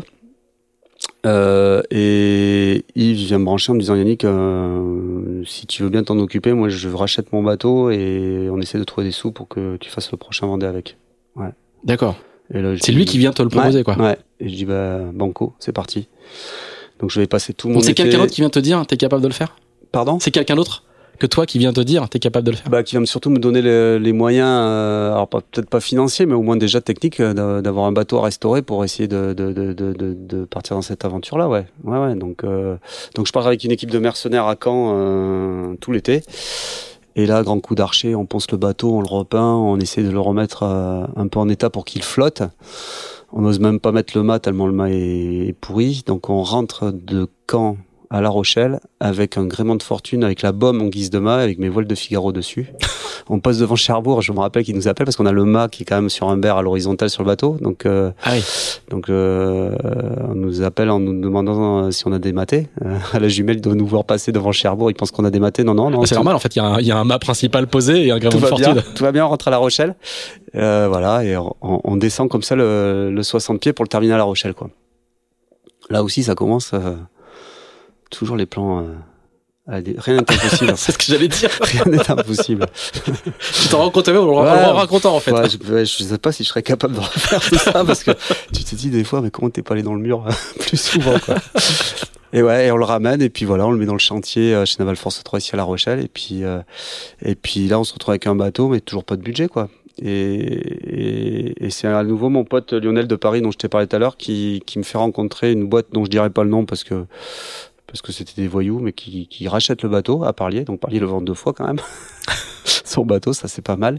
Et, et qui me donne le budget pour euh, pour monter un team euh, énergie autour du monde à l'époque, où, où, ils m'aident à moi, ils aident euh, même si ça se passe mal, ils aident Ronan Guérin un peu à faire du Figaro, là j'ai deux avec Poupon, ils aident euh, Olivier Cuisin à partir sur la mini transat euh, parce qu'on lui met une pile à combustible. Moi, je suis hyper intéressé par les énergies. D'abord, c'est le début de de l'hydrogénérateur. Ah, c'est ce que j'allais te demander. À, ouais. euh, c'est là où tu commences ouais. à le, où tu, tu, développes le prototype de ouais, parce qu'en fait, ce qui viendra à Wattensea. Cette boîte-là est dans les panneaux solaires et moi je suis passionné par les énergies et comme je sais très bien qu'avec Yves, pour en avoir parlé, c'est l'électricité à bord de son bateau, l'énergie, il avait pas trop, il avait beaucoup développé le composite, le Mael, c'est quand même lui qui avait inventé les premiers Mael hein, sur le, enfin sur Imoca, sur monocoque. Et, euh, et je me dis, bah moi, faut que je mise tout à fond sur euh, les énergies renouvelables et mon délire, c'est de partir faire le Vendée sans, sans carburant à bord du bateau avec les énergies renouvelables. Donc on, on parle de piles à combustible, mais il faut stocker l'hydrogène, c'est compliqué. De panneaux solaires, bien sûr, et d'hydrogénérateurs. Et l'hydrogénérateur, euh, à l'époque, il est, il est pas. C'est une technologie qu'on connaît, mais, ouais, mais, qui, n'est pas du tout développée. Quoi. la forme qu'on a fait nous, c'est-à-dire c'est un truc que tu jettes à l'eau au bout d'un bout qui ça, tourne ouais. et qui fait beaucoup de traînées, qui te ralentit le bateau énormément et qui est pas compétitif du tout. Et du coup, euh, on monte, euh, on monte une participation collective de plusieurs entreprises avec des fonds régionaux pour lancer un peu des, du développement et des études euh, là-dessus. Et c'est en là... même temps que le projet de Vendée, quoi. Ouais. Et Bien sûr, non, et bah, bah, ouais, bah ouais, ouais, bah, faut s'occuper et puis surtout trouver un axe. Alors pour moi, je dis souvent que c'était un axe de communication fort parce que je croyais fort à ce projet pour trouver des sponsors déjà, parce que tu as une belle histoire à raconter. Et puis aussi en termes sportifs, j'allège, j'allège vachement mon bateau de, de pas amener tout le carburant, 250 ou 300 litres à bord hein, pour faire le tour du monde. Donc ces deux aspects me plaisent beaucoup et c'est comme ça que se fait la rencontre euh, avec un tout jeune ingénieur qui lui euh, vient de faire un peu quelques croisières avec euh, le père Jawan à l'époque qui s'est pris une année sabbatique et qui s'appelle Mathieu Michou, qui est mon associé aujourd'hui dans, dans Wattensea, et qui m'aide à trouver les solutions technologiques de, de ce que j'ai imaginé ou rêvé. Et on fait nos premiers prototypes d'hydrogénérateurs comme ça. Ouais. Et en quelle année sort le, le premier proto? Le premier proto, il doit sortir en 2008, euh, puisque je me rappelle d'un voyage où je pars faire la transat anglaise. Et à l'époque, euh, nos hydros, il y a, c'est du courant alternatif qu'on sort quand même, euh, en 220, et ça fait des étincelles sous la pluie. c'est deux dominos qui tiennent ça, si tu veux. Je crois que c'est Marianne Moulet qui va faire pipi à l'arrière du bateau et qui me dit, c'est normal les étincelles derrière. Fais surtout pas pipi dessus. ça, tu pourrais finir dans le sapin de Noël. Donc c'est voilà, c'est de la bricole, mais ça produit de l'énergie quand même. Donc euh, bon, la première version, j'ai même une pompe à vélo pour euh, régler le pas variable. Euh, on n'est pas encore à l'hydraulique. Enfin, on, on, tâtonne, mais ça fonctionne. Avant, donc du coup, tu, tu disais avant de, avant de, le, le, avant le Vendée Globe même, il y a, donc, il y a la, il y a la Transat anglaise avec avec ce bateau. Alors tu tu veux pas donner le nom, donc je, du coup je vais pas redonner le nom du bateau puisque c'est le nom de mm. euh, du, du, du, du, sponsor. Tu vas faire la Transat anglaise. En général, quand tu la Transat anglaise, il y a Québec Saint-Malo euh, euh, derrière. Je suis le seul à faire Québec Saint-Malo de tous les IMOCA qui ont fait la Transat anglaise. D'accord. Ça aussi pour te dire l'envie de, de, naviguer, de faire naviguer mon équipe, quoi. Mm. Et puis c'est une, une très très belle course. Hein. Ouais, J'adore. Enfin, la descente du fleuve est, ouais. un, est un, truc euh, ouais, vra fait vraiment incroyable. 40, ouais, tu fait, ouais, c'est magnifique. C'est, c'est, euh, c'est, elle, elle, est plus très connue aujourd'hui. Elle a, elle a, elle a bercé le, le, les, rêves de beaucoup de, la, mm. de, de, de, générations de marins. Mais c'est euh, juste pour résumer, hein, c'est je pense en classe 40 on, met une, une, dizaine de jours une grosse dizaine de jours il y en a trois sur le fleuve quoi ouais c'est vraiment euh, ouais tu descends le fleuve en trois voilà, jours c'est mal cartographié euh, on connaît pas les horaires des renvers Tanguy de la mode posé avec son bateau voilà. sur le de sable tu te rappelles de ça? Ouais. c'est magnifique c'est beau les belugas à la sortie du Saint-Laurent t'as les baleines blanches là qui font des exactement des chorégraphies magnifiques tu passes la pointe percée tout ça bah ouais c'est moi j'ai enfin wow, euh, c'est super c'est c'est mais c'est un voyage quoi. Ouais. c'est bien plus qu'une course c'est un c'est un voyage. Et comment ça se passe du coup ces premiers tes premiers pas en tant que skipper d'Imoca? Bah, la transat anglaise plutôt bien puisque puisque je je me rappelle plus mon résultat mais je sais que j'arrive enfin je bataille avec Marc Guillemot qui lui vient de construire euh, Safran mm -hmm. qui est quand même euh, l'avion de chasse. Bon il a eu quelques soucis techniques bien sûr mais euh, je je fais une belle transat anglaise. Première course en solo quand même Euh, non, attends, je sais. Non, il y a une Transat, Eco, il y a la Transat avait- Ecover B2B. Ouais, il y avait la Il y a, le, retour. re- le re- Ouais. il y a la Jacques Vabre en double en Ouais. 2007. Ouais, c'est vrai. Il y a une. Donc c'est ma euh, deuxième euh, course en solitaire à bord de ce bateau, mais c'est Transat anglais, tu te dis que c'est quand même engagé, c'est voilà. l'Atlantique Nord. Donc ça se, voilà, mais ça se passe super bien. Et après on monte à, à Québec pour faire la Québec Saint-Malo, et là ça se passe mal parce qu'on tape une baleine, on, on casse le palier arrière avec un gros trou dans la coque, donc obligé de s'arrêter. Pas évident là, de savoir où t'arrêter avec un 60 pieds pour réparer par là-bas. Et du coup, euh, j'appelle euh, Jean Saucé qui est dans l'équipe à l'époque et il me dit, bah, il y a un, un petit port qui s'appelle Port au Basque du côté de Terre-Neuve. C'est le seul endroit où vous pouvez rentrer pour essayer de réparer. Donc on, on fait un stand-by à, à Terre-Neuve. L'aventure déjà. Ah bah là, euh, pas une grue pour sortir le bateau. Euh, comme en mini, obligé de coucher le, le bateau par le mât. Donc le bateau il est orange, je te dis pas dans le, la grisaille de Terre-Neuve comment il pète. Donc entre deux strates, on va boire des bières dans le bar du coin. euh, en attendant que ça sèche et, voilà et je me rappelle même qu'un un, un jour on part même en courant du Var parce que bah, les autochtones euh, n'ont pas vu de jeune homme euh, de touristes depuis un petit moment je crois et il y en a deux trois qui leur tapent dans l'œil et bon c'est quand même des bûcherons certaines. Donc on part vite en courant dès que c'est sec faut repartir en mer. Il va nous arriver des histoires. Ouais c'est super souvenir tout ça Bon, on est passé vite, hein, mais, mais toutes ces années-là, en fait, tu, tu, tu navigues énormément. Hein. Tu fais des Ouais. AG2R, des transats en solitaire, en Figaro. Il y a, le, le- t'as- t'as t'as changé de, t'es devenu un, un professionnel avec une carrière très très intense. Quoi, Ouais, et puis j'ai la chance d'avoir un partenaire qui me suit, alors qu'il me suit à hauteur de ses moyens et avec qui euh, j'ai toujours de très très bonnes relations. C'est Henri de Montblanc et Aquarelle.com qui, qui m'aident beaucoup dans ces projets-là. Et même si j'ai pas des budgets pour faire des saisons entières en Figaro, j'ai au moins des budgets pour faire ce que j'aime, c'est-à-dire les transats. Donc je fais beaucoup les transats en double ou en solitaire, comme la G2R, comme le Trophée BPE. Et j'ai eu la chance de faire qu'une seule solitaire du Figaro. Parce qu'il fallait que je choisisse sur le budget que j'avais euh, les courses et j'avais pas un budget pour faire toute la saison. Et donc je ouais mais je, je fais aussi mes armes en Figaro et ça me plaît beaucoup ouais. Mais c'est des milles. Ce que je veux dire, c'est que c'est des milles et des milles que t'engranges et c'est l'expérience au large que t'engranges et tu t'es peut-être pas euh, euh, t'es peut-être pas sous les caméras, mais Ouais. c'est c'est les, moments où le où le métier rentre quoi. Exactement, euh, de, euh, de manière euh, très forte. Ce qui fait que du coup, arriver euh, au départ d'un Vendée Globe, euh, en ayant fait une deux saisons en IMOCA, c'est pas il y a, y a pas d'illégitimité quoi. C'était discret, mais quand t'arrives au départ, t'es t'as quand même beaucoup beaucoup de milles dans le Ouais. de- ouais, ouais. dans, dans les bottes. Euh, quand tu arrives au départ du Vendée Globe, c'est avec euh, dans, dans, dans quelles conditions? Est-ce que tu as pu bien préparer le bateau? Est-ce que tu es C'est affreux. c'est affreux, c'est Ma cruel. question est très polie, mais euh, Ouais, non, en fait, ce qui se passe, et, et d'ailleurs, ça m'a valu de me. Enfin, bref. C'est que euh, le fameux partenaire, dont j'ai pas envie de dire le nom, euh, quitte, euh, quitte le navire avec des dettes euh, dans tous les sens, et que et je me retrouve face à un projet où il a planté un projet en Figaro, il a planté un projet en 60 pieds, et moi, je me retrouve un peu tout seul. euh, avant et- le départ, quoi. Ouais, bah, plusieurs mois avant, puisque ça, c'est, il nous plante au mois de juin, je crois, et le départ du Vendée était au mois de novembre. Donc, euh, et en plus de ça, il dépose le brevet sur l'hydrogénérateur qu'on a développé. Parce Ah. il a pas fait que planter le projet. Il a vraiment voulu le dépouiller, ce fameux partenaire. C'est pour ça que je me le Ouais, ça s'est compris, fini au tribunal de commerce pour récupérer le brevet, pour récupérer l'utilisation du 60 pieds qui lui appartient. Donc c'est super compliqué. Je passe mon été à me battre euh, avec des avocats, à essayer de, de remonter un peu le filon, de prouver que, bah, que c'est un voyou. Et, et je me fais une fierté à ce moment-là, grâce à l'aide de, de la Charente-Maritime et d'Aquarelle.com, de payer tous les fournisseurs. Et ça, c'est pas évident parce que quand tu les croises sur le port de la Rochelle, bah, tout le monde te fusille du regard quand même. Hmm. Et je paie tout le monde avant de prendre le départ du Vendée Globe. Quoi. Donc je prends le départ à l'arrache complet, parce que j'ai passé mon temps à, à régler ces soucis administratifs et financiers plutôt que de m'entraîner ou de préparer le bateau. Et je pars tellement à l'arrache que la première nuit, ben, je prends le, le mât sur la, sur la tête. Enfin, je suis pas seul, on est six bateaux à démater, je crois, ce, cette session, session-là.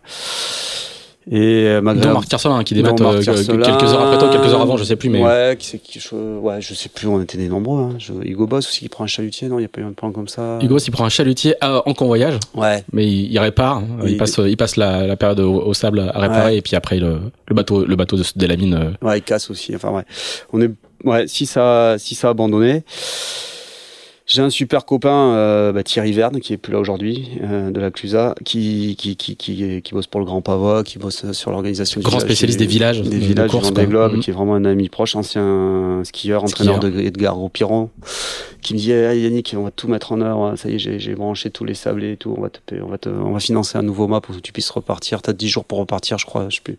Mais moi, j'en peux plus, je suis trop fatigué. quoi. Mhm. J'ai eu tellement d'emmerdes à gérer pour en arriver au départ du Vendée Globe que ce dématage-là, ça, Ça t'achève. ça m'achève, ça écroule tous mes rêves de tour du monde. Et, Et, c'est lié, et le dématage est lié à, quoi, au manque de préparation, au... Pff, Je sais pas te dire. Je sais même pas pourquoi j'ai dématé à ce moment-là. Le bateau, il est tombé. En plus, je suis en train de renvoyer un riz. La mer est croisée. On est, euh, on est sur le, à la sortie du plateau continental. Euh, il y a une bascule, à- le vent a basculé nord-ouest. Et Il y a là après, c'est un passage de front, en fait, ouais, hein. Un passage de front fort. Et le bateau, euh, pas appuyé. Je suis en train de, de, de, de, de, de renvoyer. euh, du riz, puis ouais, manque d'expérience. Peut-être qu'à ce moment-là, j'ai pas mis de base été, j'en sais rien. Enfin, je sais Mm. pas ce qui se passe. Toujours est-il, le le, le masque casse en deux, euh, deux morceaux, il tombe euh, bah, devant moi, quoi. Donc ça, ça a été affreux. Je crois que j'ai passé, euh, il tombe à 18h, j'ai dû arriver à larguer tout à minuit. Et là, je passe une nuit, euh, dans, je suis dans les rails de cargo, euh, sans mât, sans lumière, à la dérive complète, enfermé dans le bateau parce que je sais pas quoi faire. Quoi. Je suis en train de me dire tout ça pour ça. Ça me dégoûte un peu de, de ça et du coup, euh, au retour, euh, malgré la bonne volonté des, des amis, notamment de Thierry Verne, euh, je suis incapable de repartir. De toute manière, j'ai pas, j'ai plus envie de m'endetter. Et puis j'ai plus envie de faire de course au large et j'arrête. J'arrête le bateau pendant deux ans, je crois. Ah oui. Ouais. Pause, quoi. Ouais, pause, enfin semi-pause, j'arrête surtout parce que je suis animé par le projet euh, Watansi et des hydrogénérateurs. Oui, il y a un relais de, Ouais. D'engagement, quoi. Voilà. Et ça me, je me suis toujours accroché aux branches euh, parce que dans notre sport, t'as moyen d'être dépressif, hein, parfois. C'est. Et- Tu le prouves assez bien, Ouais, là. ouais, et, j'ai- et c'est vrai que ce projet d'hydro, ça, voilà, ça m'anime, ça me, ça, ça- je suis en suractivité, j'ai envie de trouver, de convaincre, de, de vendre le process, de trouver les, les financements pour euh, payer les études, les brevets, les outillages, lancer une prod, etc., etc. Donc là, c'est une vie d'entrepreneur Ouais. normale, entre guillemets. Ouais, Pas, non, pas, pas, pas de la mer, mais de. Normal de- dans un milieu. Après, euh, un hydrogénérateur, c'est fait pour. de- au début, c'est pour les bateaux de course, quoi. Et j'ai de la chance d'avoir euh, deux marins euh, super euh, qui, savent que j'ai plus de bateau, qui s'appellent Marc Guillemot et Roland Jourdain, tu vois, qui me disent Yannick, t'as plus de bateau, mais si tu veux, viens sur notre bateau faire des essais de ton proto-hydrogénérateur. Donc voilà, donc on met au point, on teste sur des IMOCA, donc à l'époque c'est Veolia et, et Safran. Mhm. On teste notre machine, on la met petit à petit au point avec Mathieu. Alors juste pour peut-être pour expliquer aux gens qui qui sont pas forcément familiers avec le avec l'objet, hein, en Ouais. gros, je, je vais je vais schématiser puis tu vas tu vas tu vas développer. C'est une hélice qui tourne comme Ouais. comme une dynamo quoi, Ouais. et c'est en tournant euh, dans l'eau Ouais. avec la vitesse du bateau euh, que ça génère de l'électricité comme comme Voilà. une dynamo quoi pour Voilà, pour, pour- comme une simple. dynamo sur notre vélo, mais moi il n'y en a plus maintenant, il y a que les anciens qui comprennent. Voilà. Merci. mais euh, ouais, Sauf que toi, elle est très optimisée, elle, elle génère très peu de traînées euh, et euh, Ouais, elle c'est se. c'est son rendement qui est super efficace. On travaille avec le roi Summer sur les, les, les- des, des, des moteurs brushless et des toutes C'est une centrale nucléaire à l'arrière. Hein. Ouais. Je veux dire, tu peux regarder un DVD euh, en Ouais. course. Enfin, c'est le. Ça, des- produit beaucoup d'énergie, Ça fait pas de déchets quoi. Exactement. Exactement. Mais surtout, on se sert de la, de la vitesse de l'eau, donc euh, plus le bateau va vite, plus on produit d'énergie, donc ça c'est bien pour la course. Et donc Et- euh, et classiquement, en fait, en course, tu le mets, euh, tu le mets euh, même pas une heure par jour. Enfin, et puis. Ouais, euh, t'es pas obligé de le mettre 24 heures, tu peux le mettre quelques heures par jour en fonction des besoins que tu as d'énergie et, et ça te produit l'énergie du bord. Et, euh, et j'adore ce côté-là d'associer la technologie à- à- au développement durable, entre guillemets. Tu vois, moi je suis pas un ayatollah des énergies renouvelables, je dis que euh, c'est le développement technologique qui nous permet de, de mieux consommer ou de mieux produire, euh, puisque ça permet d'avoir les ordinateurs à bord, ça permet d'avoir les pilotes automatiques de plus en plus performants. Et, et aujourd'hui, c'est vrai qu'on équipe euh, bah, toute la flotte IMOCA et, et plein de bateaux de course et beaucoup de bateaux de plaisance surtout. C'est ça qui a été intéressant, c'est d'avoir transformé cette expérience-là sur les bateaux de course à la plaisance. vers la croisière. Vers la croisière, ouais. Et donc ça, ça a nécessité, euh, avec Mathieu, bah, beaucoup de travail, donc euh, plus de deux ans de boulot, où je me consacre à ça, mais j'ai toujours en tête euh, euh, de repartir en course quand même. Quand je voulais, en plus, je, je me rappelle tr- être allé dans le bateau de François Gabard à l'époque, à la veille du départ du Vendée Globe. euh, François qui me pose toutes les questions sur l'hydrogénateur, ce qui peut tomber en panne et tout. Donc je me retrouve de l'autre côté de la barrière, en fait, à être fournisseur et plus skipper. Et ça me gratte quand même de revenir un jour euh, au plus haut niveau. Et j'ai la chance, euh, avec mes partenaires, avec Aquarelle, avec les actionnaires de Watensi, qui me disent Yannick, il faut absolument que tu repartes en mer parce que c'est la vitrine du projet Watensi. Et c'est comme ça qu'on achète un, un classe 40.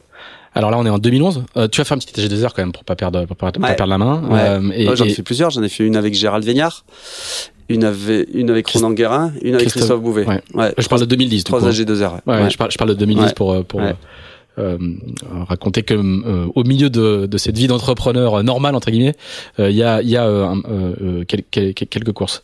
Euh, c'est pas trop dur de. Je me souviens que je, je, je, faisais un petit peu de classe 40 à l'époque et quand on t'a vu arriver de l'IMOCA, euh, c'était pas une promotion naturelle quoi. On s'est dit tiens, il faut vraiment repartir à la base et euh, alors c'est la vie des marins, mais là tu l'incarnes bien. Tu prends le départ d'un Vendée Globe, ça se passe pas bien et tu repars à zéro ou presque. Ouais.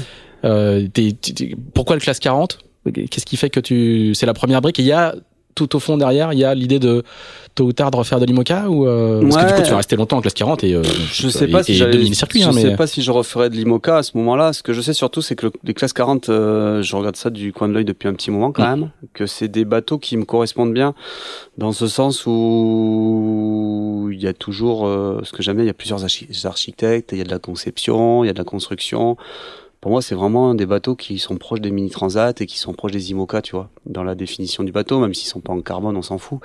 Mais le. Mais il n'y a pas de quille pendulaire, il n'y a, pas de dérive. Il n'y a pas de dérive, il y a des bouts d'or, il y a des spies asymétriques, euh, il y a plein d'architectes. Et ça, c'est vachement bien de voir des bateaux différents et pas forcément des bateaux qui se ressemblent et qui sont tous les mêmes.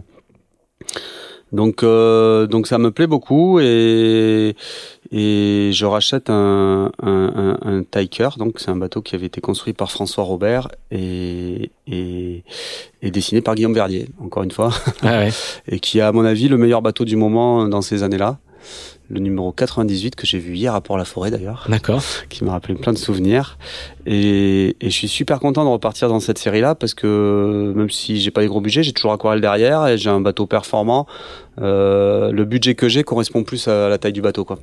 Donc je pars avec des, bien armé euh, pour cette saison classe 40. Ouais. Um, et tu vas, euh, ça va plutôt bien se passer. Hein euh, il y a une deuxième de, de, des Sables et puis euh, surtout victoire dans Jacques Vabre, quoi. Ouais, Victoire dans Jacques Avec un certain Gazette. Super victoire. Avec un, un super marin et un très bon ami, Eric Drouglazé, que je pouvais pas voir en Figaro parce qu'il a une tête de mille quand même, et que j'ai appris à connaître et qui est un mec euh, profondément attachant, euh, sous ses côtés rustres très bon sur l'eau, ça tout le monde le sait. Il était skipper elf quand même à l'époque. Il a été euh, figariste de choc. Figariste, il a hein. gagné la solitaire. Il a gagné la solitaire. Euh, voilà. Et en fait, c'est marrant parce que au départ, je vais la faire avec Christophe Bouvet parce que parce que tu vois, euh, Christophe Bouvet, ça a été le premier à me faire naviguer en, en quand après mon, mes petits problèmes euh, en Figaro sur la Transat AG2R, alors que lui, il a été passé par-dessus bord en Figaro, donc mm. tu vois, c'était un peu. Euh, il m'avait remis. Il est passé par-dessus bord et il a été récupéré. Il a été récupéré. Dans, dans, des conditions ouais, c'est incroyable. Il a passé 4 hein. heures dans l'eau, machin et tout. Et toute la flotte, toute la flotte s'est mise en marche pour le retrouver. Ouais. Et du coup, il avait monté ce projet Save the Rich à l'époque en Figaro.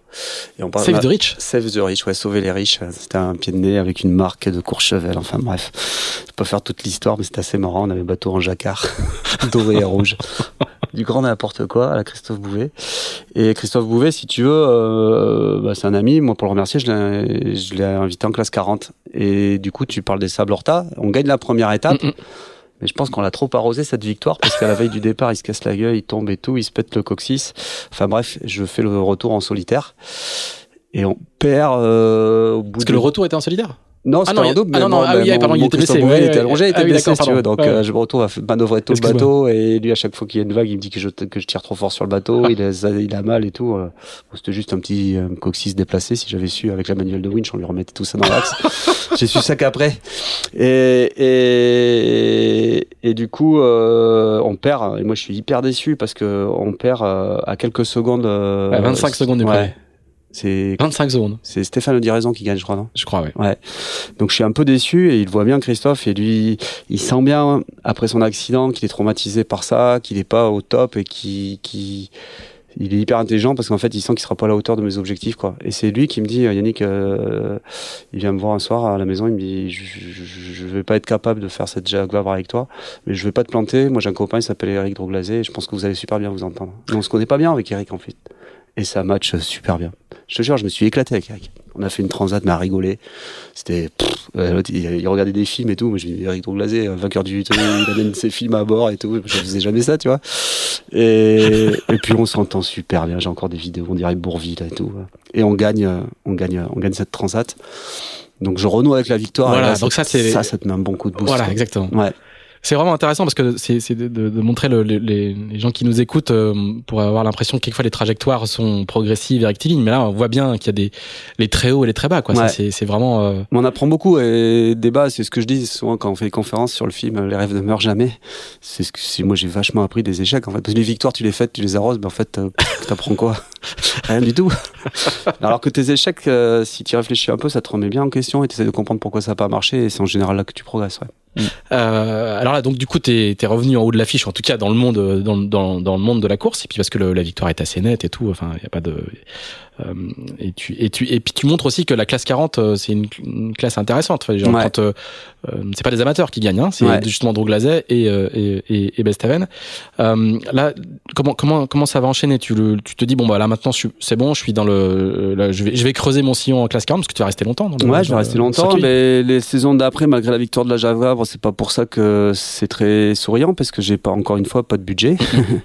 en, à l'époque, on met le bateau pour une une cause euh, contre la polio avec le Rotary, mais on n'arrive pas à financer le projet. Et un matin d'été, un coup de fil d'Aurélien Ducrot, skieur, euh, freerider, champion du monde. Euh, moi, j'adore la plusieurs montagne. Fois, champion plusieurs du fois. Je l'avais aidé lorsqu'il avait acheté son mini, mais justement à Quai 17, pour lui donner le mode d'emploi du bateau. Il savait que j'étais passionné de montagne, parce que moi, j'ai tous mes copains de la Clusa. Et euh, il me dit, bah, il avait fait, il s'était préparé à La Rochelle, je crois. Il s'était hein, préparé à La Rochelle. Il me dit, voilà, Yannick, je suis pas le meilleur champion du monde des marins, mais toi, t'as un beau bateau. Moi, j'ai peut-être un bout de budget. Euh, Est-ce que ça te dit qu'on monte l'aventure ensemble pour la prochaine Jacques Vabre Et je dis, bah ouais, ok, ouais, moi, ça me plaît beaucoup parce que je respecte beaucoup le monde de la montagne et surtout ce qu'a fait Aurélien. Et, et c'est un grand monsieur, c'est un grand sportif et et on part ensemble sans trop s'être entraîné, sans trop trop bien se connaître. Euh, je me rappelle. On parle de la Jacques Verbe 2013 là. Hein, ouais, ça je me rappelle d'une nuit au large du Portugal avec euh, baston, on est sous speed caplage et Aurélien il n'a jamais fait ça de nuit et tout. Et je dis mais c'est comme le ski, regarde, ferme les yeux, le bateau tu barres avec tes fesses et tout. Et puis c'est un glisseur donc il, je prends vite le coup de main, on explose le spi, machin, tout. Et je crois qu'on termine quand même quatrième. Ouais, donc euh, pour un duo qui s'était pas du tout entraîné, euh, avec deux mondes différents, la montagne et la mer réunis sur le bateau. On fait une super course, je pense qu'il s'en souvient encore et je pense que lui aussi ça lui a donné des ailes pour ses projets suivants. Et je suis très content d'ailleurs de, de, ce qu'il peut vivre maintenant en classe 40 c'est le skipper de cross call pour ouais, hein, Exactement, ouais, Aurélien un, Et puis j'aime bien moi ces, ces sportifs là, euh, comme Jean Galfion, comme plein d'autres qui qui ont été forts dans un sport et qui se remettent en question, qui repartent à zéro pour se consacrer maintenant à la course au large. Il y a un autre skieur, euh, un, croate, euh, ouais, euh, bah, Ivica Kostelic, quoi, qui, est, qui est légende du ski alpin, du slalom, et, tu m'étonnes, tu m'étonnes. Et qui fait du classe 40 aussi. Quoi. Ouais, donc, et surtout ils repartent. ce qui est très frappant avec ces profils-là, c'est qu'ils repartent vraiment à zéro. Ouais. Et, et même quand on dit zéro, c'est zéro, quoi. Enfin, je veux dire, ils repartent vraiment à la, à la mine, quoi. Ouais. Mais c'est bien. Euh, et, pas, et puis ils arrivent pas avec des 4x4 Mercedes. Euh, ils sont humbles. Ils sont humbles. Et moi, je me rappelle, Jean Galfion est venu me demander quelques conseils et tout. Mais je mm. trouve ça top. Moi, Jean Galfion, dis quand je l'ai vu sauter à la perche avec sa médaille olympique, euh, il nous a tous fait rêver, quoi. Et mm. de, de, de, le voir venir se confronter avec nous, de réapprendre un sport. Et, et, puis voilà, donc je trouve ça top. Donc cette expérience avec Aurélien Ducrot a été super, même si on n'a pas la victoire, il n'y a pas que les victoires qui comptent. Et on fait quatrième, on fait une belle Jacques Vabre. Alors l'année d'après, tu vas, tu vas, tu vas trouver un sponsor. Ouais. Enfin. Enfin. Le, le, le, partenaire qui arrive, le beau partenaire, le conservateur. Voilà, on est le, le conservateur. Alors, c'est pas du tout des conservateurs d'ailleurs. Hein. C'est un, un étabbissement financier. C'est pas des boîtes de conserve qu'ils font. Non, non, c'est un établissement financier, hein, ouais. euh, un peu spécialisé. Euh, et du coup, tu vas en profiter pour construire un nouveau bateau. Ouais. Voilà. Encore avec Guillaume Verdier. Exactement. Ouais. Alors là, euh, je me rappelle d'un jour, j'ai chez Guillaume pour faire le cahier des charges du bateau. C'était une ligne. Le cahier des charges, c'est, je veux un bateau. Moi, je suis feignant. Je veux un bateau rapide sans avoir trop à, trop à régler dessus. il dit ouais, ça là, on me l'a jamais fait. Et puis il me dessine une super carène. Bon après pour le reste je me débrouille parce que Guillaume il aime bien faire les carènes. Mais après euh, bon chaque marin a sa, sa façon de faire son plan de pont et d'accastiller. Et puis surtout j'ai Louis Burton euh, à Saint-Malo lui aussi, il a un peu de, comme moi, hein, il a un peu la folie en tête. Hein. Il, il, me dit, je rachète ton classe 40 et je te construis le précédent, hein, donc le, le, précédent, le 98. Ouais, parce qu'il fait un, un, projet jeune et en six mois, on te construit un bateau neuf. moi, je sais que c'est carrément impossible, et lui aussi sans doute. Mais je suis tellement content de pouvoir faire un bateau neuf que je dis ouais, banco, on fait comme ça, allez, c'est parti. Ah bah là aussi, la construction, ça a été euh, une aventure. Hein. J'ai passé beaucoup de temps à Saint-Malo, et puis les délais, c'était compliqué parce qu'il y avait la route du Rhum. Euh, ouais, la première course 2014. avec ce bateau, c'est la route du Rhum, ouais. ouais, avec un bateau à peine sec. Au sens littéral du terme. Hein ah ouais, ouais, bah ouais, ouais, avec euh, la qui qui bouge. de- Moi, j'appelle euh, Guillaume Verdier pendant ma qualif. Je dis c'est normal que t'as le pic qui, qui bouge dans tous les sens. Il manque, Il est pendulaire, t'as dit il manque un peu de tissu. Mais j'ai un super bateau, hyper léger parce qu'on met je sais pas combien de poids de gueuse là-dedans. Et d'ailleurs, toutes les gueuses l'année d'après avec euh, Pierre, on les transforme en, en, en UD. On renforce, euh, on renforce le bateau plutôt que d'avoir du plomb qui sert à rien. On met, on met des tissus à la place. ouais. Pierre, c'est Pierre Brasseur. Hein, Pierre avec qui, Brasseur, avec ouais. qui tu vas faire le, Ouais. le- bah, Ouais. une, une- une- une- une partie de la saison 2014, parce qu'il y a, il y a quelques courses euh, Ouais. euh, en double, et puis euh, la saison 2015 euh, Ouais. derrière. Alors, tu fais cette route du Rhum, Ouais. euh, qui commence assez bien. Ouais, dans, ouais. la, dans, la, dans la nuit, il y a un petit. euh, je prends un bon départ et qu'est-ce qui, ouais, il y a du vent et je, je, je, j'ai un problème sur un, sur un, sur un hook, sur un hook et je dois monter euh, pas en tête de mât mais pas loin pour euh, descendre une voile parce que le vent rentre fort quand même. Donc a là, une première nuit un peu, un peu, Ouais, un peu un agitée, peu ouais. en- Ouais. agitée, engagée. Ouais. Et, euh, donc je me mets vent arrière, je c'est du, euh, sud-sud-ouest de mémoire, et donc du coup, tous les gens qui voient, qui doivent réduire leur voile, ou qui doivent aller, euh, qui ont des problèmes, euh, bah, tout le monde tire plein nord, quoi. On voit sur le, sur Ouais. l'écran de, de, de voilà. plein Exactement. vent arrière et puis comme je suis un- plutôt aux avant-postes, eh ben, je traverse toute la flotte qui arrive derrière moi. Et alors que je suis en tête de que je pense qu'il y a plus personne et tout, je me fais percuter par un bateau, ouais. Ouais, par une fille, une, une d'Afrique du Sud, je crois. Je me rappelle plus son vrai nom. Ah, Moi non plus. Ouais. Donc je me fais percuter, je tombe du là-haut, j'ai un couteau dans la main, je, je, borne, je bateau, j'ai la cadène de de mât. T'es dans le mât quand il y a la collision, Ouais, ouais, ouais, carrément. Ah ouais. C'est chaud, hein. c'est chaud la cadène de la cadène de, de haut-banc moitié ouverte. Je fais de l'eau par les cadènes de haut-banc. Enfin bref, tout va mal quoi. Aventure, quoi. L'aventure. Et là, je me retrouve de troisième à 40e ou 48e ou je sais pas. Et, et voilà, donc après cette collision, je repars et tout, et, puis ça m'énerve, quoi, ça m'agace d'avoir un si beau bateau, un nouveau partenaire, et puis il y a encore cette route du Rhum qui me sourit pas. Et là, je me dis, bah voilà, si je dois rentrer à La Rochelle, parce que je pense bien à, faire escale à La Rochelle, hein, vu l'état du bateau. Donc je tire dessus, je me dis, de si le mât doit tomber, ben, au moins j'aurai une bonne raison pour rentrer. Et puis bah, le bateau, il vole sur l'eau, quoi. Et à chaque classement, je remonte 10 places par 10 places par 10 places par 10 places jusqu'à me retrouver euh, aux avant-postes avec euh, Alex Pella, Quito de Pavant et Thibaut Vauchel, je crois. Le, le futur podium. Ouais. Et là, ça y est, je suis dans le match. J'ai pris un peu de retard au début, mais je suis revenu dans le bon groupe. Et voilà. Et du coup, euh, j'arrive quatrième. Quatrième. Euh, ouais. Moi, je suis à, à côté du podium, mais j'ai une pénalité à cause de cette collision. Je suis reclassé septième, je crois. Donc voilà, c'était une belle route du Rhum, mais pas comme je l'attendais, quoi. Alors c'est l'année d'après, en fait, tu vas, tu vas tirer les fruits de, une fois que le bateau est sec Ouais. pour de bon et que, et que, et que tout, tout va, tout va rentrer dans l'ordre. Tu fais l'année 2015 euh, où tu survoles la saison, hein, Ouais. euh, grosso modo. Hein. Il y a euh, deuxième de la Normandie, premier des Sables Horta et premier de la Jacques Vabre. Mhm. Encore. Ouais. Avec Pierre Pierre, Brasseur. Pierre Brasseur, super marin, super rencontre. Je crois que c'est grâce à Marianne Moulec, encore une fois, tu vois, qui me présente Pierre.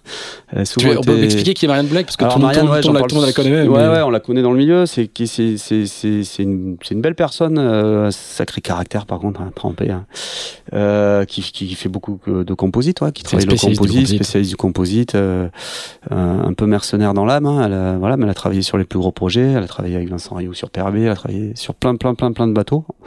Et puis c'est vrai que moi, elle, elle, me- elle suit mes bateaux, la construction de mes bateaux depuis longtemps. Et puis c'est, c'est aussi une amie. Et, et donc voilà, donc c'est Marianne qui me, qui me présente Pierre, ouais. Et puis Pierre, bah, quand tu connais le personnage, un grand, un grand garçon euh, par la taille, mais par le cœur aussi, et, et très très bon en performance. euh, et puis là aussi, ça matche bien parce que là, on est vraiment dans les mêmes objectifs de performance. Il a fait la route du Rhum 2014 aussi. hein. Il a fait la route du Rhum 2014 En classe 40. En classe 40, il connaît bien le support. Et, et sur cette transat, on a été hyper complémentaires parce que bah, il y a des moments c'est moi qui tirais vers le haut, parfois c'était lui. Euh, notamment, on a une avance mais monumentale dans le poteau noir. Et je crois qu'on a plus de 700 000 d'avance sur le deuxième. Et puis on perd tout. Et on, c'est, encore Sam Manuard qui avec avec Maxime Sorel d'ailleurs, qui nous rejoint, qui nous redouble, enfin bref, et on s'enlise, on s'empétole. Je crois que cette transat, elle va à Itajaï, on connaît pas trop le parcours, et, et voilà. Et puis, puis, puis Pierre, il me remotive à un moment donné. Moi, enfin bref, on fait un super duo et on gagne la Jacques Vabre de peu, mais on l'a gagné. Une deuxième fois. Euh, donc là, euh, t'es- du coup, t'as, t'as, T'as tué le match en classe 40. Euh, t'as pas gagné la Rome, mais t'as gagné deux fois la Jacques Vabre et t'es Mm. t'es, euh, t'es installé. Là, il y a dans un fond de ta, de ta tête, il y a euh, le Vendée Globe. Euh, il va falloir quand même s'y recoller. Euh, Ouais, c'est- ouais. ça- ouais, ouais, ça- j'ai, envie. ça, ça, tous tes projets, ça commence à s'aligner, quoi. Ouais, ça commence à s'aligner. J'ai des beaux partenaires euh, qui ont des ambitions. Et, euh, je gagne une deuxième fois la Transat Jacques Vabre. Et donc, au Salon Nautique, je propose à, à mes partenaires de, de racheter un IMOCA d'occasion. Je crois que c'est le bateau de Mike Golding à l'époque que je, que je regarde de près. Et il y a un conseil d'administration euh, et le projet fait pas l'unanimité et du coup euh, le conservateur après juste après ma victoire alors que je suis au plus haut que tout va bien pour moi m'annonce qu'il y aura pas le projet IMOCA et puis surtout qu'ils arrêtent le partenariat. Ils arrêtent tout. Ouais, tout s'écroule du jour au lendemain quoi. Tu dis c'est pas possible. Encore une fois. Comme quoi, ça sert pas. Il suffit pas de gagner des courses, quoi. Non, non, non, il suffit pas de gagner des courses, il faut être là, ouais, au bon moment, et puis, puis c'est comme ça, c'est la vie, hein, de manière, c'est, c'est ça qu'il faut jamais oublier, c'est qu'un jour tu peux être très haut, mais très vite te retrouver tout en bas, et, et moi je sais vraiment d'où je viens par rapport à ça, parce que j'ai souvent fait le yo-yo euh, entre le haut et le bas, quoi. Donc, euh, Et, donc et pourquoi ils veulent pas continuer? Ils veulent pas continuer parce qu'ils ont d'autres projets d'investissement, parce que ça correspond plus à, à ce qu'ils veulent proposer à leurs clients, parce que le, le projet voile ne fait pas l'unanimité dans le groupe, et puis le conservateur, si tu veux, c'est géré par les régions, euh, et chaque région est un peu autonome dans ses Mm. décisions, et, et tout le monde n'arrive pas à s'aligner. Les régions Donc les gens de l'Est euh, ou de la montagne, ouais, ils s'en voilà. fichent un peu, quoi. Ils sont pas, même s'il y a des personnes comme Christophe Le Bihan euh, qui, qui, qui sont à fond, les- les- tous les Bretons sont à fond, les gens de l'Ouest. Le projet fait pas l'unanimité et du coup, bah, le, le, projet s'arrête, euh, s'arrête net. Ouais. Donc repars- on- tu repars à zéro. Je repars à zéro complet. Ouais, T'as l'habitude. ouais, ouais c'est pas la première fois. Le mec entraîné, tu sais. Bon, au suivant. Au suivant. Et alors là, Non, mais je, le- je le- je le dis avec humour, mais euh, il y, a, y a un petit peu de ça quand même. Enfin, Ah je bah ouais, c'est c'est à fond ça. t'es jamais mort, quoi. Non, bah, ouais, ouais. Ce qui ne tue pas rend plus fort, c'est quoi, c'est ça Non, non, bah, pff, ouais, je suis jamais mort. J'ai toujours Watensi qui tourne, donc je vais faire des salons. j'ai- Je vais faire le Metz à Amsterdam, le salon nautique de Paris. Je fais le commercial pour mes hydrogénérateurs. Du coup, j'ai un peu plus de temps pour rebosser dans la boîte. Ça s'appelait à Mathieu, je crois. et puis, euh, et puis, alors là, c'est super marrant. Euh, on est sur le Vendée Globe. Euh, 2016-2017. 2016-2017, ouais, il y a Eric Perron qui passe sur le stand de Watansi et, et Tanguy Lamotte qui vient de, de- d'abandonner puisqu'il a cassé sa tête de mât Pour son deuxième Vendée Globe. pour son deuxième Vendée Globe. Et moi, je suis en train de d'essayer quelques mois auparavant d'acheter un multi 50 parce que j'ai envie d'avoir un beau bateau, de faire des RP avec parce que pour l'instant j'ai pas de sponsor, donc de monter un peu une entreprise commerciale pour amener des gens à naviguer sur des bateaux euh, sympas. Et les multi 50 me plaisent beaucoup pour faire ça. J'ai un ami, la Lou Ronquerolles, qui arrête pas de me dire arrête de trimballer du plomb sous tes bateaux. Donc je regarde vraiment la classe multi 50 et ça a failli se faire parce que j'ai même fait une proposition financière à l'époque. C'est le bateau des Rois de Leroux qui est, qui est à vendre. Et puis euh, la vente a été refusée. euh, Enfin bref, c'est pressé vraiment à rien que je fasse du multi 50. Et là, dépité, j'ai monté une structure, j'ai trouvé des investisseurs pour acheter le bateau, sauf qu'il n'y a plus de bateau à, à acheter. Et là, Eric Perron vient me voir qui me dit bah il y a un super coup à faire avec le bateau de Tanguy de la Motte qui est à vendre. Et là, je dis banco direct, je fais une proposition initiative cœur, je mes investisseurs, je dis c'est plus un multi 50, c'est un Imoca qu'on va acheter. Et ça part comme ça, quoi. Et, et raconte-nous un peu, parce que aujourd'hui, euh, c'est assez commun de, de monter des projets où il y a des investisseurs Ouais. euh, qui achètent Ouais. le bateau et, Ouais. et par ailleurs, toi, tu vas trouver d'autres sponsors, enfin pas des sponsors, euh, enfin pas des investisseurs, mais des sponsors qui Ouais. vont financer le, qui vont apporter le budget de fonctionnement. Raconte-nous un petit peu ce, justement ce, ce, ce montage parce que c'était, t'avais un peu innové, toi, en, Ouais, en faisant- une, en- en faisant ce- ces, démarche d'entrepreneur, c'est vrai que j'ai fait la même chose pour Watansi, c'est-à-dire qu'on a fait rentrer à l'époque il y a une loi de défiscalisation qui s'appelle la loi TEPA, et du coup je fais rentrer des- on a fait rentrer des investisseurs comme ça pour euh, parce que quand tu montes un projet même industriel, euh, en général euh, les banques elles ont toujours du mal à te prêter de l'argent, et c'est pas elles qui prennent les risques pour aller euh, poser des brevets, euh, financer des brevets, fabriquer la première série, l'outillage, etc. Donc euh, donc je suis rodé avec Watansi, et je me dis pourquoi pas appliquer cette méthode euh, sur un bateau de course large en montant une société d'armement tout simplement et en faisant de rentrer des investisseurs qui aiment le bateau, enfin la, la moitié n'y connaissait rien du tout au bateau, qui vont défiscaliser puis qui vont vivre une histoire un peu originale. Donc Et ils achètent des parts du bateau ils achètent des parts et du leur bateau. rentabilité, c'est que le, le- il y a le- avec ton budget de fonctionnement, tu loues le bateau, donc Voilà. ils, tou- ils touchent des loyers en fonction de. Voilà. Je résume Enfin, à un gros trait, quoi. Ouais, enfin, ils touchent pas les loyers directement parce que en fait, le, ce que ce que ce que je réunis, c'est l'apport qu'il faut faire à la banque pour Ouais. pouvoir avoir un prêt, quoi. Donc c'est la banque qui touche les loyers en fait pour payer le bateau. Et par contre, eux, ils sont déjà à moitié gagnants parce qu'ils défiscalisent déjà à 50%. Donc déjà, si tu leur rends la moitié de l'argent qu'ils t'ont mis, ils sont pas perdants. Si tu leur rends exactement ce qu'ils ont mis, ils sont gagnants. Et si tu leur rends plus qu'ils ont Voilà, mis, ils sont la super gagnants. Voilà, c'est ça. Donc, euh, donc je monte le Quand je disais le loyer, c'était plutôt à ça que je pensais. Ouais. ouais. Donc je monte euh, cette société d'armement avec une vingtaine d'investisseurs, multi-invest, euh, grâce à l'aide euh, d'amis, Gérard Compas, Franck Delbras, qui sont plutôt dans la finance.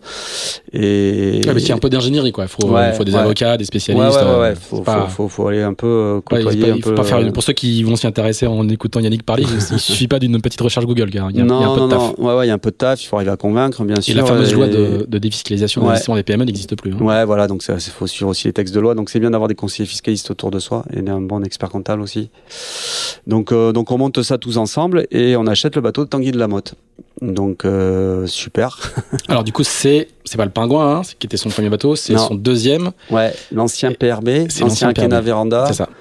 l'ancien Initiative Cœur, plan phare. Ouais, très beau bateau. Euh, et Tanguy avait refait les traves, je sais pas si tu te rappelles, il avait refait des Ouais. traves plus rondes, etc. Donc euh, très bon bateau à dérive à l'époque. Sauf que bah, j'achète ce bateau euh, en sachant qu'il y a des nouveaux bateaux à foil qui sortent. Donc j'ai pas le meilleur bateau.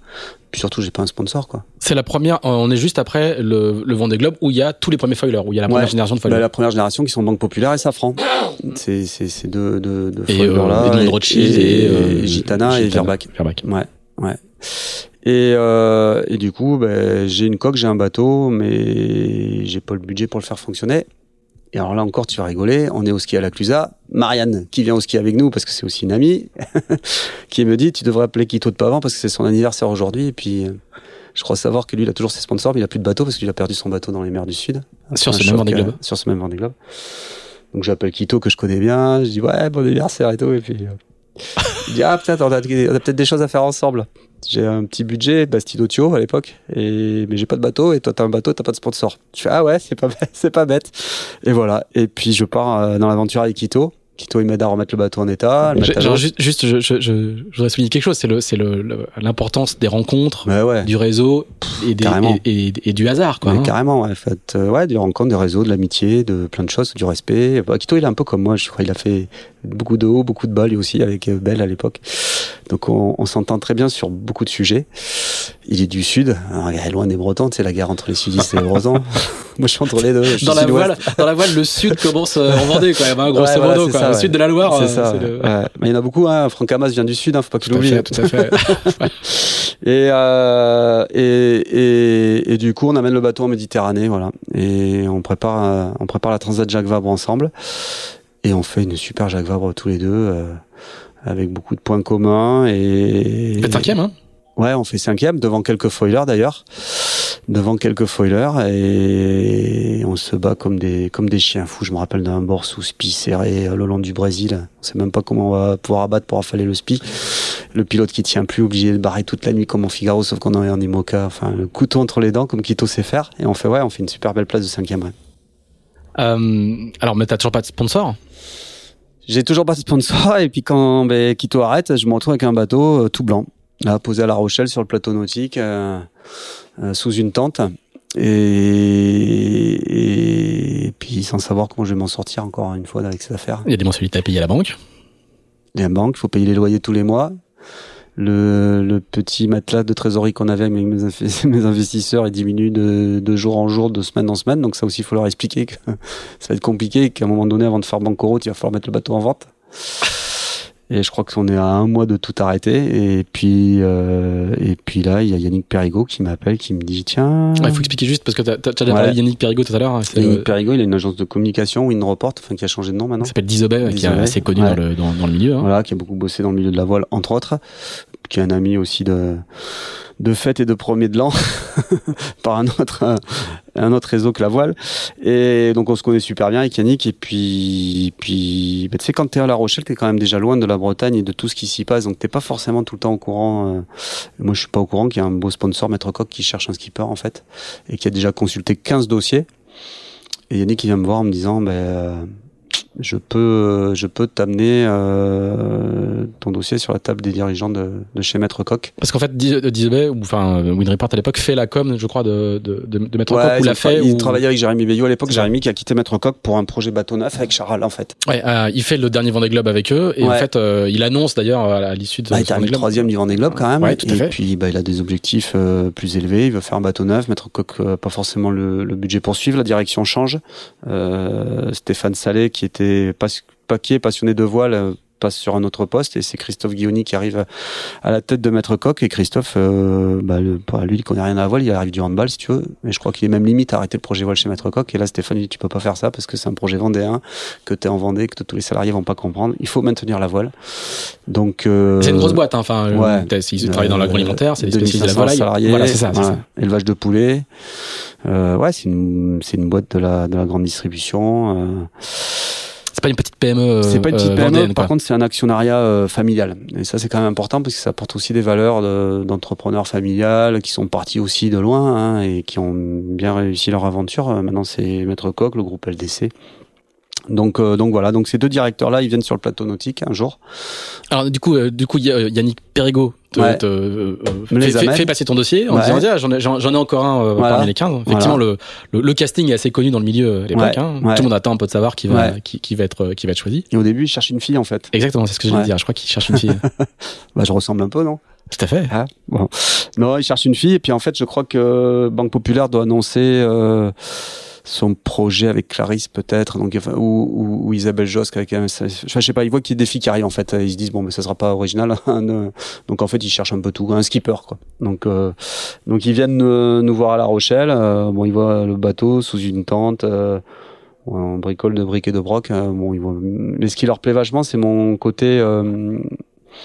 Euh, chef d'entreprise avec Watansi, les énergies renouvelables, euh, mon côté euh, de prise de risque aussi, de prendre un bateau sans forcément avoir des partenaires.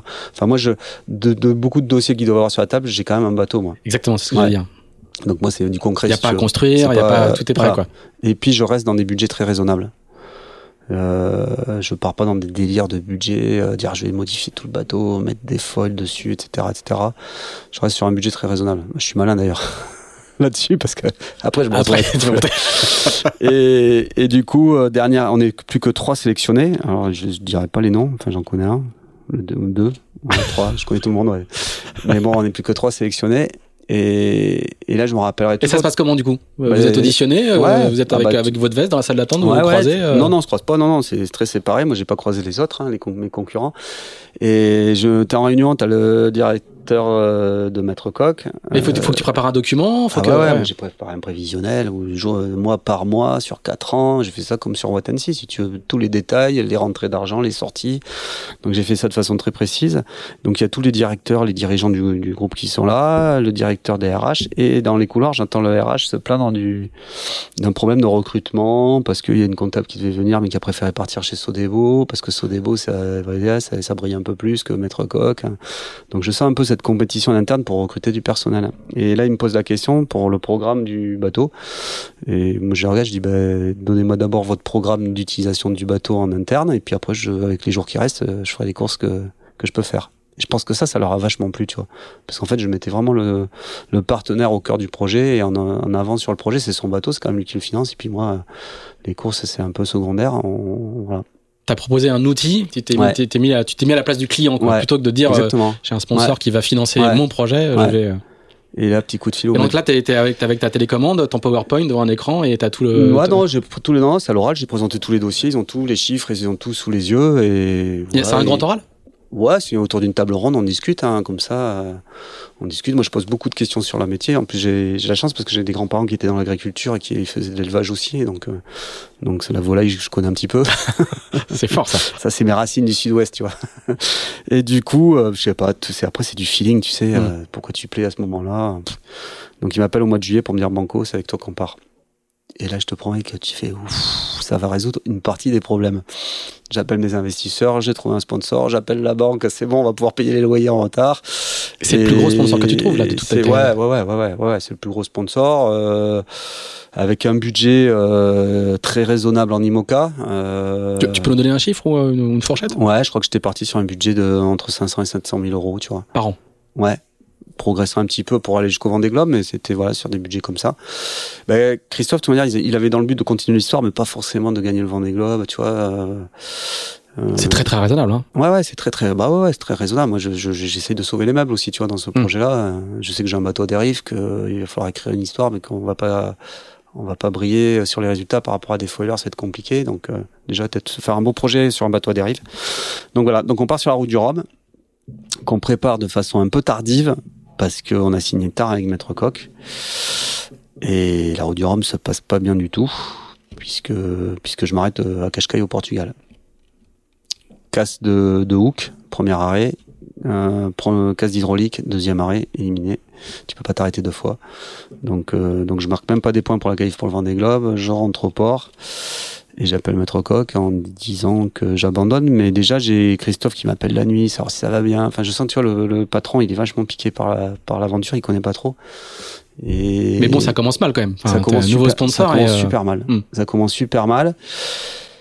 Et alors, euh, comme quoi, dans la vie, il faut quand même avoir beaucoup de chance il y a Clément Giraud qui cherche un bateau et qui m'appelle, euh, qui est intéressé par mon bateau. Il sait pas si ça va être à vendre ou pas. C'est Christophe Bouvet qui me met en relation avec euh, avec Clément. Et je lui dis bah si tu veux, euh, moi je ramène demain le bateau de Cascais à La Rochelle. viens tester le bateau si ça te plaît, puis tu me diras quoi. Et pourquoi toi tu veux le vendre? Mais j'aimerais avoir un bateau ouais plus performant quand même. Oui. Ouais. Surtout, je vois l'arrivée des, des, Alors, il y a Paul Meillat qui gagne avec SMA. Euh, bon, Hugo Boss qui se met au tas, mais qui, des fois, ils sont devant.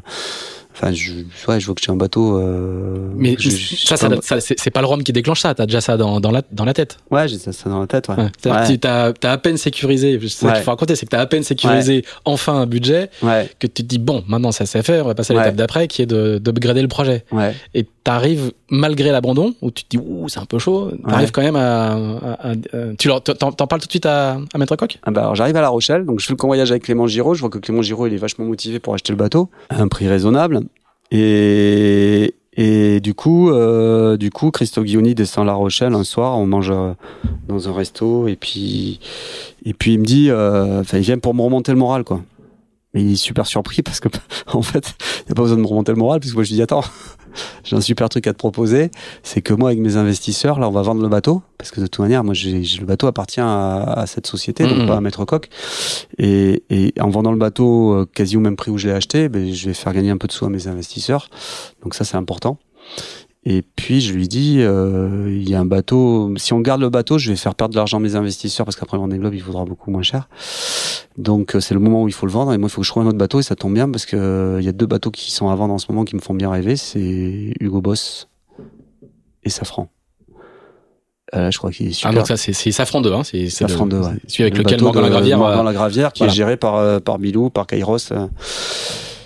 Et là, il te dit quoi? Lui, lui, tu viens d'abandonner, il vient remonter le moral et euh, en, gros, ça va lui coûter plus cher. Ouais, mais je sais pas, je dois avoir les yeux qui brillent. Il me dit, euh, il me dit, ok, pas de problème, mais tu montes autour de toi une équipe professionnelle digne du bateau que tu veux acheter. Je dis, oh, waouh, wow. ben bouge pas. on va faire ça comme ça. Donc je vois qu'il ça veut dire quoi? Ça veut dire qu'il considérait que l'équipe n'était pas assez ou euh? Ouais, il considérait qu'on manquait un peu d'expérience, qu'on avait, bah, on avait préparé ça de façon très courte aussi. Donc euh, hmm. il dit si tu pars sur un bateau plus cher, plus important, c'est moi. En plus, c'est pas eux qui prennent les risques, c'est moi qui prends les risques avec mes hmm. investisseurs.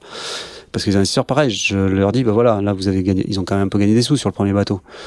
Donc je dis là, on, a, on passe d'un bateau à 600 000 euros euh, à un bateau à 3 millions. Hein, on va être clair, on va parler des chiffres. Je dis bah voilà, vous avez fait un gain sur 600 000, bah, vous êtes prêt à rejouer pour 3 millions? Donc j'emballe tout le monde en fait, je sais pas comment comme ça. Et, Super brother. Ouais, ouais, voilà. Ouais. Et tout le monde dit ah ouais. C'est fort hein, parce que le, le, faire dans ce dans ce contexte-là, avec un laps de temps très court par rapport au Vendée Globe et un abandon sur le Rhum. Ouais, ouais. C'est pas, je sais pas, je suis pas, je suis pas, euh, j'ai pas les, les, cartes gagnantes dans le dans mon jeu là. Ouais, faut attaquer quoi. Faut attaquer. Ouais, faut attaquer, convaincre. Et puis, et puis euh, je, je, me souviens quand, quand tu l'avais annoncé, on en avait entendu un petit peu parler avant, mais je, je me suis dit, mais en plus, je, je voyais bien l'ingénierie financière qu'il fallait mm. mettre derrière, les papiers, ouais. euh, toute la toute, le, toute la, la, technique pure qu'il faut qu'il faut pour faire cette double transaction. Ouais. Et plus les montages euh, qui, qui, qui vont avec. Euh, Ouais, j'ouvre. C'est pas, c'est pas juste. euh, pas Non, comme non, ça, quoi, non, hein. non, ça a pris, ça a pris. euh, je suis rentré, euh, je suis rentré du Rhum en mois de novembre et il fallait très vite acheter le bateau parce qu'il y avait du monde qui était sur ce bateau-là, donc sur Safran 2, hein, c'est vraiment un, qui était un peu moins cher qu'Hugo Boss. Donc il fallait aller très vite. Donc en deux mois, il fallait réouvrir le capital, il fallait avoir vendu, vendu le premier bateau, réouvrir le capital de la société d'armement pour euh, remettre un peu plus de fonds parce que pour emprunter 3 millions d'euros, faut, faut un peu plus d'apport que pour moins de 600 000 euros. Fort la première expérience où tout le monde avait gagné des sous, ben, il y en a beaucoup qui ont rejoué, et puis en faisant x2, hein, c'est un peu comme au casino, tu disais, ah, ça gagne une fois, je vais remettre deux fois deux.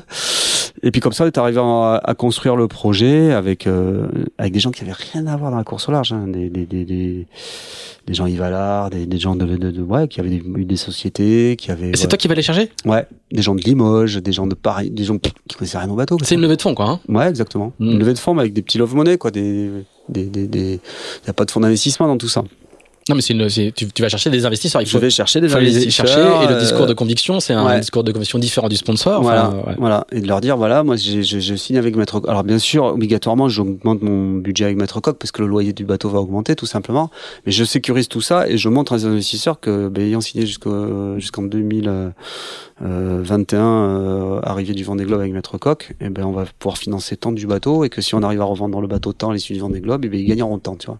Bah, Tout ça, c'est comme dans les prévisionnels, c'est des, des business plans que t'es pas sûr de tenir en fait. Mais je leur vends pas du. Jamais je leur ai dit qu'ils allaient gagner des sous. Je te promets, jamais j'ai dit. euh, Et en fait, bah, ça a été une super affaire pour eux, euh, j'ai- même à la sortie du Vendée Globe. hein. Et, et, et Maître Coq, euh, ils, ils augmentent leur budget sans barguiner, quoi. Ouais, de façon. Ça, ça, ça, c'est. euh, Ils remontent leur budget de façon raisonnable et en fait je renégocie le, le- chaque année jusqu'au jusqu'au Vendée Globe et du coup ben, on achète euh, on achète Safran 2 qui devient Maître Coq 4 ouais, Maître Coq 4 et euh, et et puis euh, ben, j'achète le bateau à À Bilou. à Bilou. Euh, puis quand tu connais la générosité de Bilou, euh, Bilou il me vend le bateau, euh, le mode d'emploi, euh, et puis il vient à bord avec moi naviguer, quoi, tu vois, et son équipe. Et euh, en fait, Bilou, il a déjà loué le bateau à Kojiro pour s'entraîner à Cascais. Donc là, il est un peu embêté avec ça. Et puis il me dit, bah attends, on va organiser le truc, tu vas venir avec nous à Cascais. Donc en fait, on se retrouve À 3 l'équipe de Kojiro, les Bretons, les Arcachonnais Rochelet, euh, ces trois teams euh, à Cascais sur le même bateau. Donc c'est un peu l'auberge espagnole. Mais là, c'est fabuleux, quoi. On vit, euh, on est toutes les février, mars, euh, on pendant deux mois et demi en- au Portugal. Et on navigue tous les jours. Et ça, c'est top. Alors ça, on, on- on va voir ça en, en avançant un petit peu, mais euh, euh, t'es à La Rochelle, t'es pas à Port-la-Forêt, t'es Ouais. pas à Lorient, et, et euh, on- on- personne va voir ta préparation en fait. Non. C'est ça qui est assez étonnant, c'est que quand tu vas arriver au départ du Vendée Globe, t'es t'es t'es un peu en dessous des radars. Ouais. T'es connu, t'es là depuis longtemps et tout, mais t'as pas euh, t'as t'as pas t'as t'as pas, pas t'as pas brillé, t'as pas y a, y a pas eu de com, euh, t'as fait ton truc dans ton coin, mais t'as beaucoup beaucoup beaucoup Ouais. beaucoup beaucoup navigué. On a fait que Énorme. naviguer. On a, moi, j'ai fait tous les convoyages du bateau. On a fait beaucoup. De, on a fait tout le, le programme IMOCA. Euh, j'ai fait toutes les courses, tous les, les, les convoyages. euh, et l'hiver, surtout, j'ai. C'est la jauge IMOCA évolue à ce moment-là. Tu sais, on peut me modifier le réglage des angles des foils, rajouter des racks et tout. Et moi, déjà, n'ayant pas un budget non plus euh, à dépenser de l'argent comme ça euh, là-dedans, je, je, décide de faire l'impasse là-dessus. Je dis le bateau, on n'y touche pas. Euh, on va juste essayer d'améliorer deux trois trucs, tu vois, en allégeant un peu, mais rien, rien. On fait pas de chantier, on va naviguer quoi. Et nous, le chantier d'hiver, si tu veux, le bateau on le met en chantier. Euh, euh, bah, la première année, on fait un mois de chantier euh, à Concarneau, on repeint le bateau, on le met à l'eau, puis on va s'entraîner direct quoi. Et je pense que ça, ça a été vraiment euh, le, le point de base et la force de, ce- de, de- de mon projet. Et Bilou il m'a toujours dit un truc, il m'a dit Yannick, il faut que tu le vives, il faut que tu connaisses ton bateau, il faut que tu le vives euh, en mer, euh, même quand il est au port La Rochelle, va passer des, va dormir dans ton bateau de temps en temps. va- ouais je te jure. Et il a raison. Il a raison. Ah vous faites la Jacques Vabre ensemble, hein? On fait la Jacques Vabre ensemble. 11e Ouais, parce qu'on fait, discret, quoi. Ouais, on fait une option de taré surtout. Fait- Bilou, il est un peu comme moi. Tonnerre, on, on merde un peu sur la sortie de la Manche, et puis il y a une option plein ouest. On va, là, on va au charbon. Les autres, ils partent euh, sur la route des Alizés. Euh, Paisy, en plus, ils ont des, tous des bateaux neufs. Ils font hyper gaffe. Et on est deux, trois, je crois. Il y a bah, Alex Thompson, Louis Burton et ma pomme. on part plein ouest, mais se prendre une espèce de dep. Euh, bah, je crois que Thompson, il casse d'ailleurs. Et ça, Ok, c'est il, manque de perdre son bateau, ouais. Ouais, il manque de perdre son bateau et ça s'est joué de peu. Hein. On est, ouais, euh, quand on en reparle avec Bilou, ça aurait pu passer. Ah Bon là, ça aurait été le coup du chef. hein. Mais c'est pas passé. On fait, bon, on fait onzième, euh, on fait une belle Jacques Vabre et puis avec Bilou qui est un mec euh, au top, un gros gros partage d'expérience euh, avec Bilou qui, qui m'a qui m'a énormément aidé euh, pendant toute cette préparation. Tu, tu découvres aussi le, le monde des foilers du coup. Hein T'en Ouais. as, jamais fait. Enfin, Non. Peut-être l'hydraplaneur, euh, qu'on pourrait ouais, comparer ouais. un petit peu, mais, non, mais non, sinon. ai- je découvre, j'en ai jamais fait. Euh, euh, déjà, c'est des petits foils que j'ai par rapport aux bateaux qui sortent après, mais euh, je vois qu'il faut être prudent, notamment. euh, C'est la, c'est la V1 des foils d'ailleurs. c'est la V1 des C'est la foils. V1 des foils, ouais. hein. Ou la, enfin la V2, La- la, la V2, V2, mais qui fait la même taille que la V1. Quoi, tu vois, c'est des petits foils. Là, moi, c'est, c'est pas compliqué. Mon bateau, je me prenais pas la tête. C'était 1 ou 0. hein. C'était soit je sortais tous les foils, soit je les rentrais, mais mais mais, mais voilà. Et puis euh, et puis c'est vrai que j'ai tout un mode d'emploi du bateau. Tu vois, il euh, faut pas que je mette tous les ballasts parce que pour le mât, c'est un peu, euh, on est sur la limite de la résistance du mât. Quand tu vois les tailles des foils qui sortent maintenant, tu te fais, on a toujours les mêmes mâts.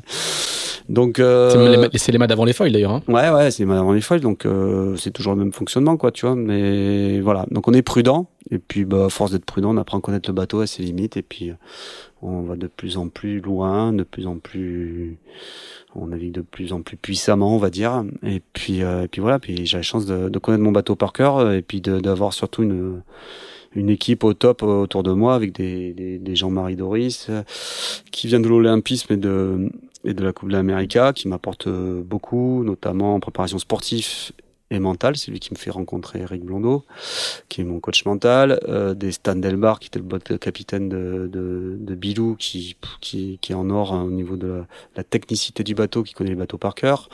Des Et qui, Ronan et qui reste avec toi, quoi. Hein. qui reste avec moi, des Qui est transféré avec le bateau. quoi. ouais, des Ronan Le Goff. Ronan, on va pas le citer, c'est 5 Jules Verne, je crois, tu vois. Des Ludo euh, Bosser sur le composite. Enfin, j'ai toute une super équipe autour de moi, si tu veux, d'expérience. Je crois qu'au départ du Vendée Globe, on, on, on nous avait dit qu'on était les plus vieux. 50-50 ans Déjà d'âge, je crois. Ah ouais. Mince. Comme quoi, dans les vieux ponts, on fait des bonnes soupes. Hein. Donc ouais, j'ai pris Donc là, beaucoup- tu réponds à la demande de- du sponsor aussi. Hein. Ouais, je réponds à Euh, la t'es- demande du sponsor. l'équipe Je et, m'entoure de... et tout ça, c'est complètement nouveau pour toi. Ouais, Tout ça est nouveau. ouais, ouais, c'est nouveau des- d'avoir euh, d'avoir autant de, de, de, de, de, De ressources, quoi. de ressources autour de moi pour, euh, À la fois financière, technique. Ouais. euh, Ouais. Du coup, t'as pas envie de de décevoir, quoi. Tu te mets la pression? Non, non, non, non, non, du tout, non. Non, non, je me mets pas la pression. La, la première course que je fais sur la- le bateau, c'est la Bermude, où je termine deuxième derrière Seb Simon. Hum. Donc, euh, donc voilà, donc là de suite, tu vois, je renoue un peu avec, euh, ça aussi rassure mon sponsor Maître Coq. Je suis en train de lui montrer que je sais quand même faire un peu de bateau, tu vois, parce qu'après le Rhum, fallait, c'était pas évident. Mais euh, donc euh, ouais, la Bermude, je termine deuxième. La Jacques avec Bilou, on fait bon onzième. Et puis bah c'est reparti. Je suis dans une bonne synergie avec des avec des, des, des belles ambitions à nouveau. Ouais. Et ce que je le redis, mais assez, assez, assez discrètement, quoi. Ouais. T'es pas, t'es pas le, Mm. euh, le bateau a pas été, euh, a pas été transformé, y a pas de, voilà, le- les, les, euh, Je bénéficie, si tu veux, de tout le développement qu'avait pu faire Safran 2 avec Morgan Lagravière et, et, et Bilou. Et moi, je me retrouve avec un bateau fiable d'entrée de jeu et j'ai plus qu'à naviguer, quoi. Et ça, c'est ça, c'est ça, c'est important. Quoi. ah, tu fais sixième de la Vendée Arctique, donc toujours euh, même Ouais. dans, dans, dans, dans, ces places-là, parce que tu fais sixième de, du Fastnet, euh, quatrième du Ouais. défi Azimut, donc toujours bien placé, mais pas, euh, mais, mais pas sous les sunlight. Non, Euh, Tu vois, je, je- je- on pourrait presque réécrire la stratégie euh, avant. Et du coup, quand tu arrives au départ du Vendée Globe, t'es es dans quelle, euh, t'es dans quelle euh, disposition? Tu te dis, il y a un coup à jouer? Parce que par ailleurs, il y a plein de bateaux euh, euh, plus récents, Ouais. avec des plus grands folles. Il y a les, il y a Pivia, il y a, il y a, des bateaux il y a qui sont frais, qui ont peu navigué, qui sont qui ont été mis un peu à l'eau dans l'année du Vendée Globe aussi. Tu vois, il y a beaucoup de, de favoris. euh, enfin, les journalistes ils mettent beaucoup de favoris, mais de bateaux qui ont peu navigué, quoi. Alors c'est sûr, il y a Pivia, il y a, il y a Charlie Dalin, il y a, il y a Charal avec euh, Jérémy Béou, qui ont, Jérémy c'était le premier à avoir mis un bateau à l'eau, donc ah, c'est sûr qu'il y a des il y a des très belles cylindrées au départ, mais il y en a d'autres qui sont euh, un peu plus frais. Je pense à Alex Thompson qui a très peu navigué avec son bateau, ou à Nico Troussel, ou tu vois. Donc, euh, donc, euh, donc je me dis, déjà la première victoire, c'est de terminer ce tour du monde, parce que terminer un tour du monde, c'est déjà une victoire. On demande à Kelly, hein, il a terminé quatre. Et je sais que si je termine ce tour du monde, au vu des résultats des, des saisons, de la saison précédente, euh, je peux facilement euh, accrocher le top 5. Et c'est voilà, c'est mon objectif, c'est d'essayer d'arriver dans les 5 premiers. Quoi. Et tu, le- tu le, quand tu le partages, euh, les gens ils te, ils te disent quoi? Il y a, je sais pas, il y en a qui doivent rigoler certainement. Il y en a qui doivent certainement rigoler. Il y en a, bon, je sais pas, voilà. euh, me rappellerai toujours dans le sud quand j'ai pris la tête un 16 décembre, un journaliste de l'équipe, je crois, qui m'appelle, qui me dit putain, vous avez pas mis dans les favoris. Je dis bah ouais, c'est pas de ma faute si vous faites mal votre boulot. c'est ma petite revanche. Il y a de ça un petit peu? Ouais, bah bien sûr qu'il y a de ça. Bah, après, il y a, je suis pas revanchard, mais ouais, je suis content quand même que la roue tourne un peu, tu vois, parce que j'ai quand même pas mal de galères. Même s'il y a eu quelques victoires auparavant, en classe 40, en mini, tout ça, j'ai quand même beaucoup de galères et de me retrouver euh, dans les mers du Sud aux avant-postes et même en tête de ce Vendée Globe. Là, tu te dis, euh, ouais, là les gars. À, partir de, de, quel, moment tu piges qu'il y a, qu'il y a, qu'il y a un, un coup à jouer et pour autre chose que ton objectif initial? Ben, c'est avant l'accident de Kevin. En fait, quand, quand, quand j'attaque les mers du Sud, euh, je suis en train de batailler. Euh, Kevin, il joue la troisième, moi la quatrième place. on se tire vraiment la bourre avec Kevin. Parce qu'en fait, on se retrouve dans l'anticyclone de Sainte-Hélène avec, euh, avec Boris Herman et, Kevin Escoffier. Et on repart là à trois bateaux. Il y a Jean Lecam qui coupe le fromage, lui, et Samantha par, qui coupe le fromage par, euh, par l'est euh, qui coupe l'anticyclone. Hmm. Je, rappelle juste un anticyclone de Sainte-Hélène, donc c'est une grosse bulle sans air qui est au, large de l'Afrique, de la, du, petit creux de l'Afrique là. Et en général, il faut faire tout le tour le long de la face ouest de l'anticyclone, proche du Brésil, avant de, de, choper les dépressions du sud et de, et de Et Jean Le Cam coupe à travers le bas le bas du rond quoi pour euh, pour euh, pour faire la route la plus courte et, et, puis il, il, il, avec son bateau d'ancienne génération, il montre qu'il peut ça marche, devant. Ça, marche, ça, marche bien. Et puis Sam Davis et Burton, eux qui partent très sud. Donc nous on reste un peu entre euh, ces deux groupes. Et voilà. Et, et donc du coup, je suis cinquième, quatrième à l'entrée des mers du Sud. Donc déjà, tu dis tiens, tu vois, mon objectif, il est pas inatteignable parce que parce que parce que j'y suis. Je suis toujours présent. On rentre dans les mers du Sud. Là, par contre, je connais rien du tout. J'y suis jamais allé. Comment ça va se passer cette histoire, quoi? Et puis, euh, bah, là, ça commence mal avec le, l'accident de Kevin, le bateau qui coule. Enfin, donc c'est c'est une, pas une très bonne entrée à la matière, quand même. Et puis ça vous ça vous atteint, quoi. Hein ouais, ça nous atteint tous. Et, je me j'ai souvenir d'une de tes vidéos où on sent que c'est. Bah, c'est dur. Hein. C'est dur. Hein. Ça a été dur, hein, parce que moi, quand on me demande de faire demi-tour, euh, moi j'ai déjà dépassé la position de Kevin. La nuit tombe. Donc, euh, bien sûr, je fais demi-tour, repars au près. Tu, tu, vas te mettre dans des conditions compliquées. La mer est quand même assez grosse. Il fait pas très chaud. Euh, Jean Le Cam, il a raté Kevin sur le sur la tombée de la nuit. Tu te dis waouh, il y a plus rien qui. Pourtant, on a des balises de secours, on a des iridiums de secours. On n'arrive pas à contacter Kevin. Il y a plus rien qui fonctionne. Donc t'as vraiment l'impression de chercher un, un pote pour rien quoi, toute la nuit, c'est long. Hein. Dans le froid, sur le pont, à guetter, à, à, comment à sillonner le plan d'eau avec euh, Jacques Carès qui organise ça depuis la Terre. Enfin, c'est c'est c'est un moment difficile quoi. Mais quelle délivrance quand Kevin est repêché le matin par euh, par Jean. Vous êtes tenu au courant en, en, en direct? Ouais, on est connu au courant direct et puis surtout Kevin nous a appelé à la VHF et je pense que c'est important ah qu'on entende sa voix parce que c'est dur. Hein, il vous appelle tous, tous les, ouais, ouais, tous ceux qui ont participé à la, à l'opération. Ouais, il nous parle en nous expliquant ce qui s'est passé. Ça fait froid dans le dos quand il te dit, mais j'étais, euh, j'ai vu le, les traves du bateau monter à la, monter à la moitié du mât. Le bateau il s'est cassé en deux, en quatre minutes il a coulé. Tu fais waouh. Et, et ça, ça, vous fait du bien d'entendre le récit et ça vous fait, et ça vous stresse un peu aussi, quoi. Bah ouais, tu te, ça fait du bien déjà de savoir que Kevin est au sac hein et, et qu'il a été sauvé. Et puis, et puis toi, tu te dis, bah moi, il faut que je reparte en course quand même maintenant. Et qu'est-ce que je fais? Je tire comment sur mon bateau? Donc, euh, je pense que ça, ça, ça a jeté un froid à tout le monde, quoi. Ça a jeté un froid à tout le monde, euh, même à ceux qui étaient pas, qui faisaient pas partie des recherches. Et du coup, moi, je me remets en course. Et puis moi, je suis touché par le fait aussi que à ce moment-là, je suis quatrième. Je repars. Euh, bah, je me suis fait doubler euh, toute la nuit euh, parce qu'on a perdu quand même beaucoup de temps. Je sais qu'il y a eu des débats sur le temps le temps de réparation, mais mine de rien, on est resté 10 euh, ou 12 heures sur zone à, à pas régater. Et de quatrième, je suis passé à huitième ou dixième. Donc il faut, faut, remonter tout ça aussi, tu vois. Il faut se remotiver et repartir au charbon, redoubler des bateaux que tu as déjà doublés. Et quand tu repars, tu as, as, as, en tête ce, ce, cette, cette, ce, cette réparation qu'on va t'accorder ou c'est pas du tout Non, non, pas du tout. Je m'en fous parce que la réparation, de toute manière, elle sera accordée que si je passe à la ligne d'arrivée. Donc tu es loin de la ligne d'arrivée quand tu es quand tu es euh, au début de, de, de l'océan Indien. Donc non, je m'en fous, je, je suis pas bataillé pour ça. C'est même Jean-Marie, c'est mon terre en fait, hein, qui essaye de réfléchir. Euh, il faut faire tout un dossier pour dire le temps qu'on a perdu, etc. C'est pas moi qui m'occupe de ça parce que moi j'ai pas la tête à ça. Quoi. Combien de temps il faut pour, pour euh, te remettre dans le match?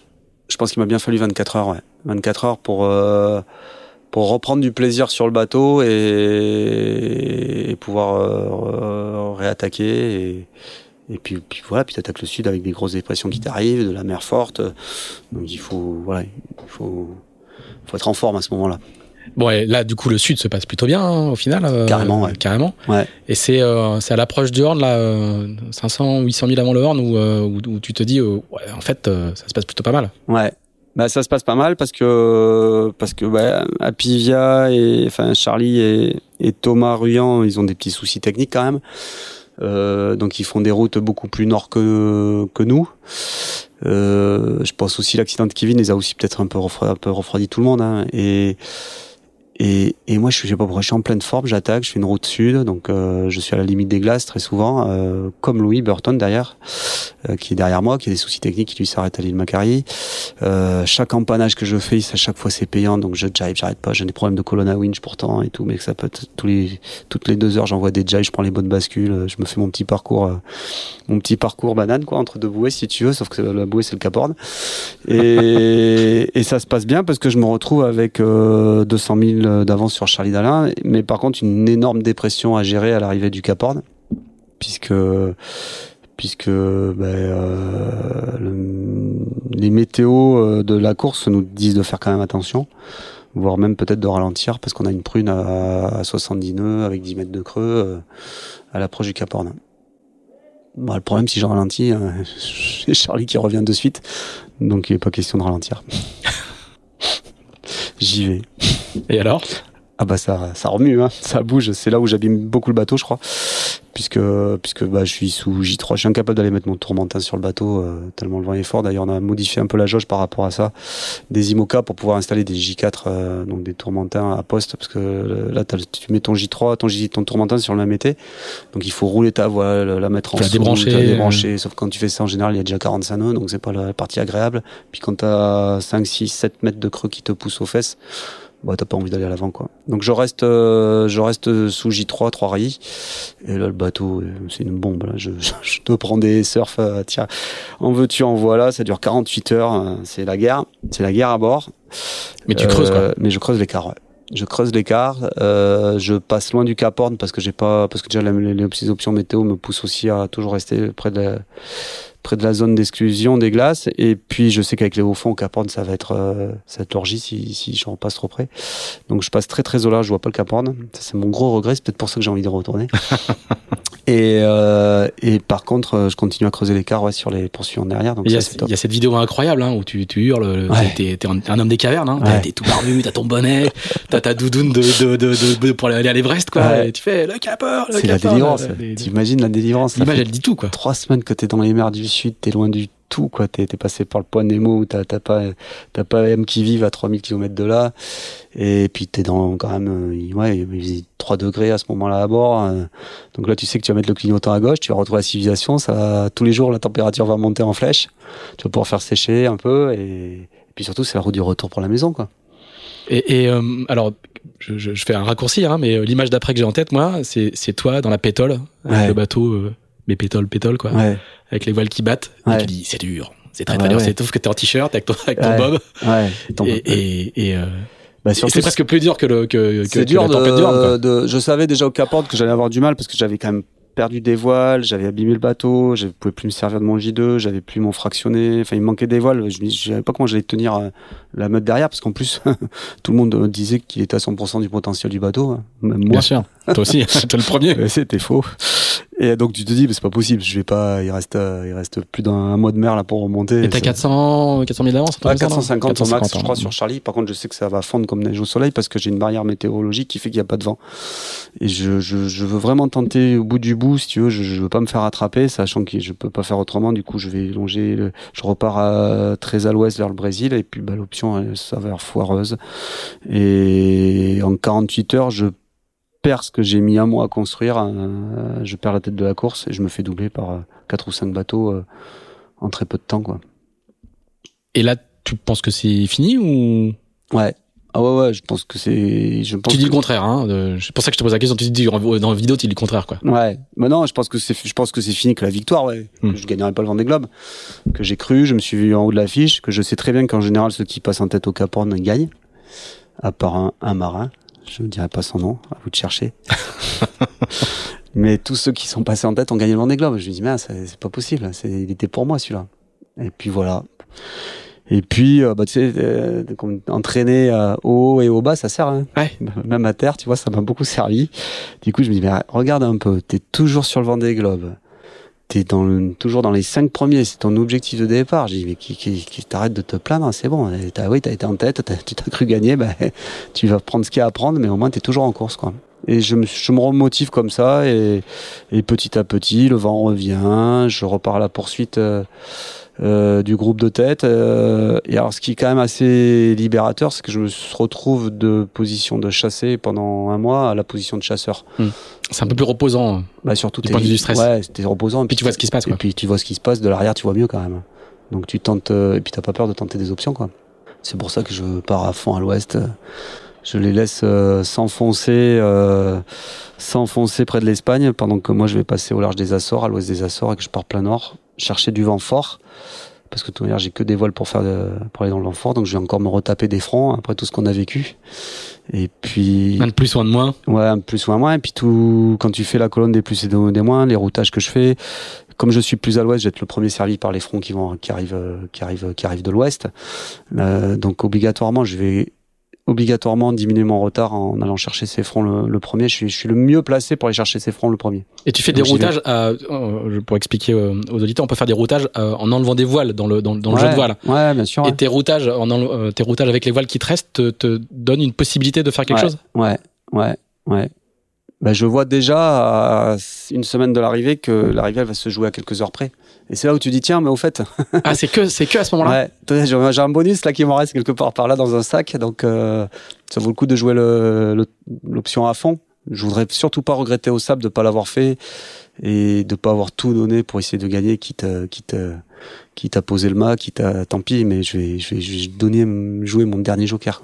Et alors du coup là, tu fonctionnes comment? Tu t'es écrit le le, le, le, la, la réparation, tu t'es écrit la réparation que tu as sur ta table à cartes euh, et tu fais ton calcul, tu sais il faut que j'arrive avant telle heure pour le savoir. C'est calé ou euh, Non, c'est pas vraiment calé. C'est enfin c'est calé à partir du dernier jibe que je fais. Euh, je fais une espèce de ley line à 900 000 des sables là, qui est magique et c'est à partir de celle-là, ce dernier bord où là je commence à donc tu sais il faut que j'arrive avant euh, 7 heures du matin je sais plus quelle était ouais, il fallait que j'arrive ouais je sais plus ouais j'ai ouais j'appelle Jean-Marie je dis Jean-Marie à quelle heure est arrivé Charlie non c'est à partir du moment où il passe la ligne d'arrivée donc 7 heures avant moi puisqu'on j'avais 10 heures de réparation. Et c'est à partir de ce moment-là où je dis à, à Jean-Marie à quelle heure est arrivé Charlie à Charlie à quelle heure je dois arriver? Parce que dans la tête tu commences à barjoter mmh. tu veux pas te tromper dans tes calculs. Et c'est là où il me donne euh, 7 heures du mat ou je sais pas un truc comme ça. Et et, et là, c'est le bord tribord. Je suis sous riz, Génac de caplage, un vieux Génac pourri que, en fait, je voulais le changer, mais j'ai pas pu parce que le budget, j'ai mis dans le coach mental. Donc, je me retrouve avec une espèce de vieille voile parce que j'ai plus de fro. Que, il me sert de code zéro. Il me sert de, il me, la voile, elle me sert à tout, mais elle est, elle est déformée, quoi. Et donc, j'arrive avec ce vieux Génac, euh, qui était un Génac safran de l'époque, tu vois. Avec euh, mon J3, un riz, et le bateau, il vole sur l'eau, quoi. J'ai toutes les alarmes qui sonnent. Mais j'éteins les alarmes, je coupe tout, je dis, c'est bon. Et là, on est proche de la maison maintenant. Pas de tralala des résultats. Le truc de bûcheron, quoi. Ouais, ouais. Et à partir de, de, quel moment tu, tu comprends que ça passe? Eh ben, quelques heures avant l'arrivée. Et le premier qui me le dit, c'est, c'est Thomas. Parce que Thomas, il, Riant. qui est un bon pote de la mini, classe 40 aussi, un peu même parcours, hein, qui me dit. Le vainqueur de la mini. Hein. Ouais, du Rhum aussi. Du Rhum. Ouais qui me dit bah Yannick, euh, bravo, moi je viens de casser mon bout d'or. Ah. Bravo, c'est pour toi, je viens de casser mon bout d'or, tu vois. Et là, tu commences à dire ouais. Je sais pas si j'ai bien compté, mais il y a moyen que ça. Après, après voilà, j'avais eu Boris aussi avant l'entrée dans le golfe de Gascogne parce qu'on communiquait vachement. On avait un groupe WhatsApp, tous les skippers, tu sais. Et ça, ça nous a vachement aidé, surtout après l'accident de Kevin, tu vois, on, on, était vachement solidaires les uns des autres. Et sur le groupe WhatsApp, j'avais dit à Boris, euh, faut rester hyper lucide dans le golfe de Gascogne parce qu'il y a du trafic, il y a des filets, il y a des machins et tout, tu vois. C'était un peu prémonitoire hein, quand tu sais ce qui lui arrive. Il se prend un pêcheur, Il se prend un pêcheur. Et donc, euh, et donc je savais que ça allait se jouer entre Thomas, Charlie, Boris et, et moi, et éventuellement Louis aussi, qui était, donc c'était tout hyper serré, tout ça. Et il y a un moment, tu arrives à profiter du moment où tu comprends que tu vas gagner le Vendée Globe? Ou tu navigues euh, pleine balle en te disant non, tu... non, non, non, bah non, parce que tu sais que tu peux à quelques heures. En plus, je pars au tas le dernier matin. J'ai mon bout de safran de relevage qui se casse, le safran qui se relève. Comme le safran au vent il est relevé, donc j'ai plus de safran à l'arrière. Je pars en spin out, le bateau il part en dérapage, couché sur l'eau avec mon Génac qui bat face au vent, tu vois. Donc tu dis ça tient pas grand chose histoire. Et là, je me jette les mains dans l'eau. Euh, donc on est au mois de janvier et je dis j'ai 20 minutes pour trouver une solution pour réparer ce safran. Quoi. Donc je prends le premier bout que je trouve, je fais des nœuds dans tous les sens, j'attache ça, tac tac et 20 minutes après, je suis reparti. Donc je sais que le chrono tourne et je sais que rien peut tout arrêter. Donc euh, franchement, non, c'est une fois la ligne d'arrivée franchie que je me dis, je crois que j'ai gagné le Vendée Globe. Tu n'es pas sûr? Non, t'es pas sûr parce qu'en plus t'as le jaugeur qui rentre, qui va vérifier les plombages. Tu sais, à 3 heures près, je crois. Tu peux prendre une pénalité pour un plombage d'effet, euh, ça va vite. Hein, et tu comprends quand concrètement que t'as que as gagné? Dans le chenal. Ah ouais. Ouais dans le chenal, c'est magique euh, avec l'accueil, avec les feux d'artifice. Le ciel, il est rouge de, de feux d'artifice. Et puis, bah, ma famille qui vient à bord, mais mon équipe, mes enfants, euh, euh, mes filles qui me disent papa, t'as gagné le Vendée Globe. T'es là, tu regardes, tu fais rien. T'es sûr? Et c'est marrant. C'est ça, c'est cette notion de légèreté que j'ai ressentie quand toute l'équipe est venue rouler le Génac, la fallait bosser à ma place sur le bateau je me suis senti hyper léger. En fait, c'est là où je me suis rendu compte que ça fait trois mois que t'es stressé, en fait. Ah oui. Ouais. Et là, tu te sens, euh, tu sens que tu vas t'envoler tellement t'es léger et t'as, ça toute ta pression qui redescend. T'as accompli, euh, t'as accompli ton match et ouais, c'est top. Et ces trois mois, ils sont passés comme une lettre à la poste. Je, je me suis jamais ennuyé. J'avais amené huit bouquins, j'en ai pas lu un seul. Ça a été. T'as amené des films comme Droglaza ou? J'avais, ouais, j'ai amené des films. J'en ai si peut-être regardé un, peut-être. Non, mais j'ai pas eu le temps, je te promets. Hein il y avait tout le temps des trucs à faire. Il fallait soit réparer le bateau, soit se faire à manger, soit se, soit se faire de la météo, soit regarder des photosats, faire la stratégie, réfléchir aux autres concurrents, ce qu'ils allaient faire. Non, non, je me suis pas ennuyé, quoi. T'arrives sur le ponton, il y a Charlie qui est là. Ouais. Euh, il y a, y a, c'est pas, euh, je, je, veux pas parler de polémique parce que c'est compliqué à expliquer. Ouais. Que les gens qui comprennent pas, mais les marins comprennent parfaitement. Il n'y a pas, il y a pas de début de polémique sur cette histoire. Il y a une réparation, il y a une réparation. Il y en a eu plusieurs dans le Globe. Il y a des podiums qui se sont joués avec des, avec des réparations. C'est pas du tout la première fois. Mm. Je me souviens, je, juste une anecdote perso. J'étais sur le plateau de BFM TV. Je faisais des commentaires pour eux.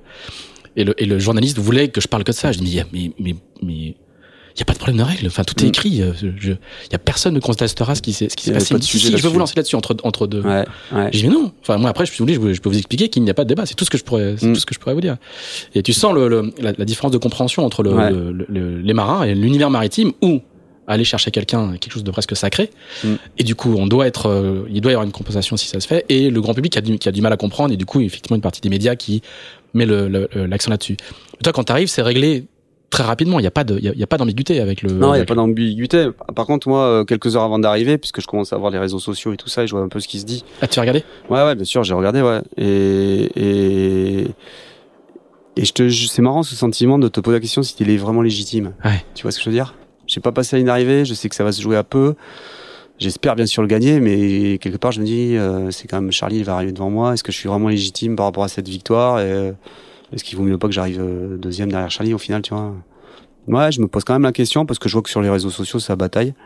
Et ça me touche parce que parce que parce que on a tous gagné le Vendée Globe au final mais bon voilà il faut un premier ça se joue autant après 80 jours 3 heures c'est rien quoi je veux dire euh, on a tous fait une super course et, et je connais très bien la valeur de mes concurrents euh, de, elle aurait pu très bien être pour Charlie cette victoire et bah non c'est comme ça le destin il a voulu que ce soit comme ça et, puis puis voilà mais c'est vrai que cette, ce côté de légitimité je me suis posé la question ouais. et, et, par contre sur le ponton ça s'est pas dit ou ça s'est pas vu. Même alors Charlie c'est quelqu'un d'assez timide assez assez assez froid même dans le contact. Parfois je sais qu'on lui reproche ça parfois mais il, je me mets à sa place tu vois t'as les boules quand même. T'as as, coupé le premier d'arrivée.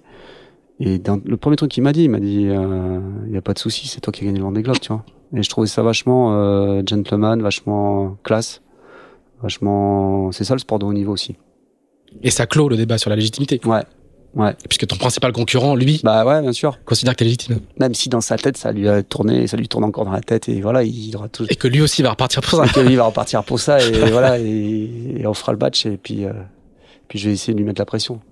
Et il y a cette photo, tu montes, le, tu montes la passerelle, hein, tout, le monde, tout le monde se souvient de ces images-là, tu montes la passerelle et il y a Kevin qui est là et vous vous collez mm. euh, front contre front, c'est un moment très très émouvant. Ouais. Et, et quand, quand, tu le vois, qu'est-ce que tu, quand tu, c'est le premier truc que tu penses à faire? Bah ouais, bah ouais, bah ouais, parce que parce que. Et vous vous connaissez pas particulièrement, enfin vous ouais, êtes, euh, on se connaît un petit peu, un petit peu quoi, on s'apprécie, on est voilà, on a couru l'un contre l'autre, on a des connaissances communes. Euh, on s'aime bien. Moi, j'aime bien la façon de Kevin euh, de, préparer ça. Il est ingénieur aussi. Il est très bon technicien, très très bon marin, euh, famille de marins de Saint-Malo. Et puis c'est c'est pour moi c'est marrant parce que pour moi c'était un gros gros concurrent je pense Kevin il avait un ancien un bateau ancien même si lui avait mis des grands foils il savait très bien s'en servir et je pense que Kevin euh, avait tout pour gagner ce Vendée Globe aussi un gros gros gros concurrent et je suis super content de le retrouver quoi et puis, euh, et puis, il me fait un super euh, commentaire parce qu'il sait que je me suis arrêté pour, pour essayer de le repêcher. Et puis derrière, qu'il a fallu repartir en cause, il me dit Mais t'as charbonné dans le sud. Et ça, venant de Kevin, ça me fait vachement plaisir hein, qu'il que, me dise Mais le sud, t'as navigué euh, de façon magistrale, t'as charbonné, t'as envoyé tout. Et c'est vrai que je pense que j'ai bien navigué dans les mers du sud. Ouais, c'est clair. Mm, mm. En, en, quelques, en quelques mots, raconte-nous le, le, le, tourbillon que c'est quand on, quand, on, quand on gagne un Vendée Globe. Quoi. Vous êtes très peu nombreux à pouvoir le, à pouvoir le raconter. Euh, c'est, la folie, quoi. Ouais, c'est la folie. C'est tu comprends pas ce qui t'arrive, tu mets beaucoup de temps à comprendre, et même, même encore aujourd'hui, si tu veux, c'est j'évite de trop regarder en arrière parce que parce que parce que oui, j'ai gagné le Vendée Globe, euh, oui, j'ai mis mon nom à côté de très grands noms de la voile. Hein, quand t'as des gens Lamazou, Auguin, euh, Gauthier, Desjoyaux, euh, Rioux, euh, Gabard et Leclèche. J'espère que j'en ai pas oublié un. Tu dis waouh, maintenant j'ai une Bestaven à côté. Donc déjà ça sportivement, ça me fait super plaisir par rapport à, la, confiance que tous ceux autour de moi ont mis dans ce dans cette aventure, dans ce projet, mon équipe, ma famille, tout le monde, mes sponsors. Et puis après, euh, bah, ça t'ouvre beaucoup de portes, tu rencontres beaucoup de monde. C'est. Mais tu arrives à en profiter ou, c'est un maelstrom euh Non, j'en profite bien sûr. Bah, ça, il y a eu le tourbillon médiatique du début. C'est vrai que quand je, tu te retrouves à Paris, là, trois jours après avoir gagné le Vendée Globe, euh, tu sais plus où t'habites, tu te retrouves sur les plateaux de télé. Euh, euh, je me rappelle d'un plateau de Ruquier, si tu veux, qui s'est pas super bien passé. Ouais. Où t'es attaqué, mais c'est pas sympa où t'es attaqué on va pas, sur, le. On va pas parler de lui, on va pas lui faire de la publicité aujourd'hui. Euh, mais bon, voilà, non, mais tu te retrouves euh, sous les feux de projecteurs et, et moi je me suis toujours dit que c'était top euh, pour moi bien sûr, mais surtout pour pour l'IMOCA, pour la course au large, pour nos sponsors qui nous financent ces projets-là, toute l'économie de la course au large. Je me suis dit, ouais, on est mis en lumière, quoi. Tu dois faire la première page de l'équipe euh, pour, pour, pour le Vendée Globe, pour la classe IMOCA, pour euh, tous ceux qui aiment la course au large. C'est super qu'on mette la course au large en avant dans les médias, euh, grâce à la médiatisation qu'il y a eu sur le Vendée Globe. Ça sert toutes les classes, euh, classe 40, les mini. Il n'y a jamais eu autant de bateaux construits qu'après le Vendée Globe, que ce soit en IMOCA en classe 40. Donc j'étais super content d'être l'acteur de, de ça, ouais. Mm tu vas voir les gens de Maître Coq Ouais. À, quel moment Bon, ils sont très contents, évidemment, évidemment. Comment, comment, comment ne, ne, pas l'être? Surtout que du coup, c'est pas, euh, c'est pas un projet à 10 millions de dollars, quoi. Hein. Euh, je pense que si on parle d'économie en termes de rentabilité pour eux, je pense que c'est quelque chose de, de, de, de, prodigieux. Euh, à quel moment tu dis bon, on se met en route pour, le, pour la suite? C'est pas moi. C'est pas toi? Non, c'est pas moi. Ce qui était marrant, c'est que j'ai embarqué avec moi tout le groupe, quoi. Donc il y a Maître Coq, mais surtout le groupe LDC. Et ils sont dans la Sarthe, tu vois, c'est pas des, eux, c'est plus les 24 heures du Mans, et voilà quoi. Et, et, ils ont vraiment euh, adoré. Euh, Denis Lambert, le grand patron du, du groupe, il s'est mis à faire Virtual Regatta, et il avait même son, son routeur perso et tout. les mecs, ils se sont pris dans l'aventure. Enfin, tout le monde a, a vécu ça euh, dans le groupe, quoi. Et ça, c'était super. Ils m'ont envoyé une vidéo. Ils étaient dans un comité de direction. Ils étaient tous debout sur la table avec le champagne et tout. Enfin, la folie avait envahi les bureaux. Et, euh, et c'est eux qui m'ont posé la question hein, quelques jours après l'arrivée en me demandant. Ah, quelques jours après, quoi. Ouais, en me demandant qu'est-ce que je comptais faire dans les pour les quatre prochaines années. Ah, c'est comme ça. Ouais. Que... J'ai dit bah. Bon, aller cultiver, cultiver mon potager, quoi. Ouais, j'ai dit bah attendez, laissez-moi réfléchir parce que j'avais pas du tout. Euh, ah, t'avais pas anticipé. Bah un petit peu, mais pas trop. Tu te projettes le Vendée Globe, c'est vraiment le step à franchir et puis après mm. on verra quoi. Tiens. Mm-hmm. Donc tu sais pas comment ça va se passer. Euh, ça peut bien se passer comme mal se passer. Donc non, j'avais pas trop envisagé la suite et du coup j'ai dit bah, je vais me poser un peu parce que c'est quand même beaucoup d'engagement euh, personnel, familial, familiaux, financiers faut voir avec mon, équipe aussi. Hein. Donc je dis, ben, je vais laisser, laissez-moi quelques mois pour réfléchir. Cinq jours après, je les ai rappelés en disant, Alors, j'ai une piste pour vendre le bateau. Donc, si on repart avec des grands foils, parce que j'avais vraiment la haine d'avoir des petits foils quand même, surtout souvent des globes. Euh, si on, j'ai un bateau avec des grands foils, soit on équipe l'ancien bateau de grands foils, soit, soit on fait un, on construit un nouveau bateau, on rachète un bateau euh, performant et ils m'ont dit banco, euh, on part sur un nouveau projet. Donc là, je dis ah bah là, vu comme ça, ça me plaît, euh, c'est reparti. Donc t'as pas du tout attendu quelques mois, quoi. Non, cinq jours. Cinq jours. Ouais. Bah ouais, bah, le cerveau est bien fait parce que pendant trois semaines ou plus euh, dans l'hiver du Sud, je dis c'est bon, c'est la dernière fois. Ah oui. Ouais, c'est plus de mon âge, c'est t'es- courbé, couché à genoux dans ton bateau, à te faire euh, latter dans tous les sens, t'as des, des rhumatismes qui a bientôt 50 ans, tu l'as dit. Ah ouais. Donc tu dis c'est bon, j'arrête. Et puis le cerveau est tellement bien fait que, que, que quand t'es passé l'année dernière, tu, tu, tu te rappelles que de cette adrénaline-là et t'en as besoin, quoi. Et t'as envie de le revivre, et tu dis bah attends, j'ai vécu ça une fois, faut que je, faut que je revive ça une deuxième fois, c'est pas possible de faire autrement. Donc, euh, donc tu y retournes. Et puis en plus, euh, euh, très très vite, il y a des, plein de projets de nouveaux bateaux, donc il faut se positionner assez vite, quoi. Ouais. Euh, Ouais, il y a, ouais, il y a urgence. Si tu veux bateau assez tôt dans les, dans les timings. euh. Il y a urgence, euh, il faut choisir le chantier, le bon chantier, tous les chantiers sont pris, il y a l'histoire du timing, euh, il faut pas être à l'eau trop tard parce qu'on voit que c'est quand même, euh, ça prend beaucoup de temps de mettre au, au point et de fiabiliser des bateaux comme ça. Donc il il faut, il faut, il faut aller très vite, ouais, ouais, ouais. Mais c'est ce qu'on a fait. C'est ce qu'on a fait, et puis on n'a pas cherché à réinventer la roue, puisqu'on a pris, euh, comme je te disais, un outillage existant. On a pris les moules euh, euh, et puis on refait un bateau là-dedans avec euh, Guillaume Verdier. On sait que ça sera un bon bateau parce que Guillaume il sait faire des beaux bateaux, donc euh, on n'a pas de souci là-dessus.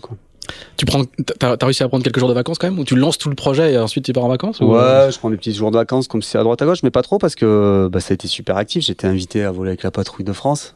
J'ai conduit un Alpha Jet, moi, monsieur. Respect. Donc ça, c'est des moments, mais c'est fabuleux, quoi. Dans une vie, j'aurais jamais. Bon, putain, en avion, j'ai peur. hein. Mais de voler comme ça, de mettre les uns deux autres, de, de, de, de, de- de- et après, on est sorti du groupe, de la formation, ils m'ont fait les commandes, et puis de voir ces pilotes euh, passionnés comme nous, comme nous, on peut l'être de mer. Hein. S'ils sont passionnés d'aviation, hein. Ils ont quand même des métiers de dans l'armée de pilote de chasse. Ils ont fait des missions un peu compliquées. C'est un peu engagé leur vie quand même à eux aussi. Et c'est des gens d'une simplicité, d'une humilité que que, que j'adore, qui, qui, je pense que c'est des mondes très proches, euh, le, le- les mondes des marins, le monde des aviateurs. Donc voilà, donc j'ai découvert ça, j'ai découvert, euh, été invité euh, à vivre euh, dans une voiture de France Télévisions le Tour de France cycliste, en plein milieu de, de l'échappée qui allait à Luzardiden et tout, enfin, des trucs euh, passionnants quoi. Non, non, j'ai fait des trucs passionnants. C'est une année Et- off presque d'ailleurs, parce que t'as pas, Ouais. t'as vendu le bateau, puis t'as pas, t'as, pas de bateau, navigué, donc ça m'a de- occupé. J'ai écrit un livre avec mon ami Eric Loiseau. Donc je suis allé m'enfermer euh, au Cassé en montagne avec lui là-bas près du col du Lotaré pendant une semaine euh, à revivre le Vendée Globe et à écrire un peu euh, cette aventure-là et à faire un petit peu de rando de temps en temps. Je suis parti à la montagne fêter, arroser le titre avec toute mon équipe. On est parti à la Clusa. Donc là, on était encore en plein confinement. On a fait euh, une espèce de pendant une semaine euh, une fête mémorable pour arroser ça. Et puis je voulais savoir ce que voulait faire mon équipe derrière, s'ils voulaient continuer ou pas, tu vois. Donc euh, ça n'a pas mis de dans un endroit de détente de poser la question, de remercier tout le monde et puis de leur poser la question par la suite.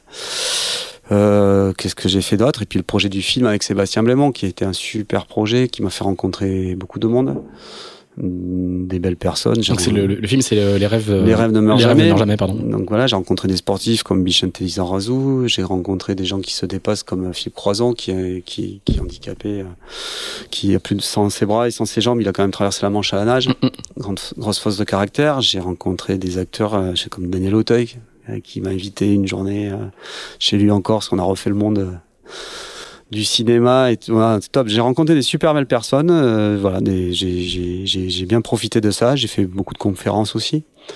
Et puis j'ai travaillé avec mon équipe sur le nouveau bateau, donc ça m'a, ça m'occupe beaucoup. Donc là, il est temps de retourner à l'eau, quoi. Ouais il est temps. Ouais, une petite année ouais, sabbatique ouais, du bateau. ouais. J'ai eu la chance de naviguer avec Cali qui m'a invité, euh, Ouais. convoyer son bateau pour Brest, et, et qui m'a réinvité plein d'autres fois, mais bon, je pouvais pas répondre, être présent tout le temps, mais euh, ouais, mais il me tarde ouais, de remettre les pieds sur un bateau. Alors c'est quand la mise à l'eau là? À la fin du mois de juillet, normalement, enfin sûrement, certainement, c'est sûr.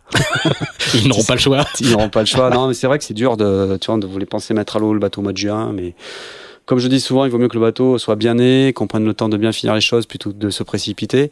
On sera peut-être un peu en retard pour la route du Rhum, mais on est en avance pour le Vendée Globe. Ouais, ça, le timing va être un peu serré pour le pour l'Europe, mais bon. C'est pas grave. C'est pas très grave. Bateau neuf, donc t'as pas trop de soucis de qualification.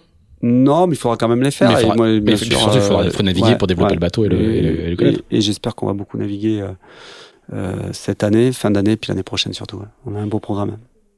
Très bien. Eh ben, écoute, Yannick, merci de, dans, dans, ce programme très chargé. Merci beaucoup d'avoir pris le temps de, de revenir sur ton parcours et de nous avoir euh, emmené dans les, un petit peu dans les, dans, dans les coulisses. Merci beaucoup. C'était très bah, sympa. Merci à toi. C'est toujours sympa. Et puis, euh, on a plein de, de souvenirs de navigation ensemble. Ouais, c'est vrai que c'est. En classe 40. voilà. Je, je, c'est ce qu'un jour, hein, quand il y a 20 ans, quand on s'était dit on fera un podcast parce que t'auras gagné le Vendée Globe, on aurait bien rigolé. Non, n'y aurait pas cru tous les deux. Les podcasts n'existaient pas. C'est ça. Hein. Eh ben, en tout cas, merci beaucoup. Je te souhaite de revenir de, de, de dans, dans 4 ans pour refaire euh, un deuxième podcast, un deuxième épisode, dans les mêmes conditions. Avec grand plaisir. Si vous nous avez suivis jusqu'à là-bas, merci, merci à vous. N'hésitez pas, euh, comme toujours, je le dis, à nous dire si ça vous va, si ça vous va pas, ce qui est bien, ce qui est pas bien, si on, si on, on a des tics de langage ou pas. N'hésitez pas. Surtout, on répond, on essaye de répondre à tout le monde euh, et on essaye de, de faire mieux euh, à chaque fois. N'hésitez pas non plus à mettre 5 étoiles sur Apple Podcast. Hein, Yannick, n'oublie pas non plus quand tu écoutes euh, Cali euh, dans ta voiture en montant en Bretagne, mets 5 étoiles. Je le ferai, je le ferai. Voilà. euh, et puis on se retrouve, euh, on se retrouve euh, la semaine prochaine ou dans 15 jours, je sais plus. J'ai beaucoup de podcasts d'avant, donc je, je, suis perdu dans mon planning. Mais voilà, n'hésitez pas à vous abonner puisque il y aura un nouvel épisode dans 15 jours ou dans une semaine. Salut Yannick, merci beaucoup. À très bientôt. Merci d'avoir écouté ce nouvel épisode d'Into the Wind produit par Tip Shaft. Si vous l'avez apprécié, n'hésitez pas à le partager, n'hésitez pas non plus à nous dire ce que vous en pensez en bien ou en mal. À bientôt!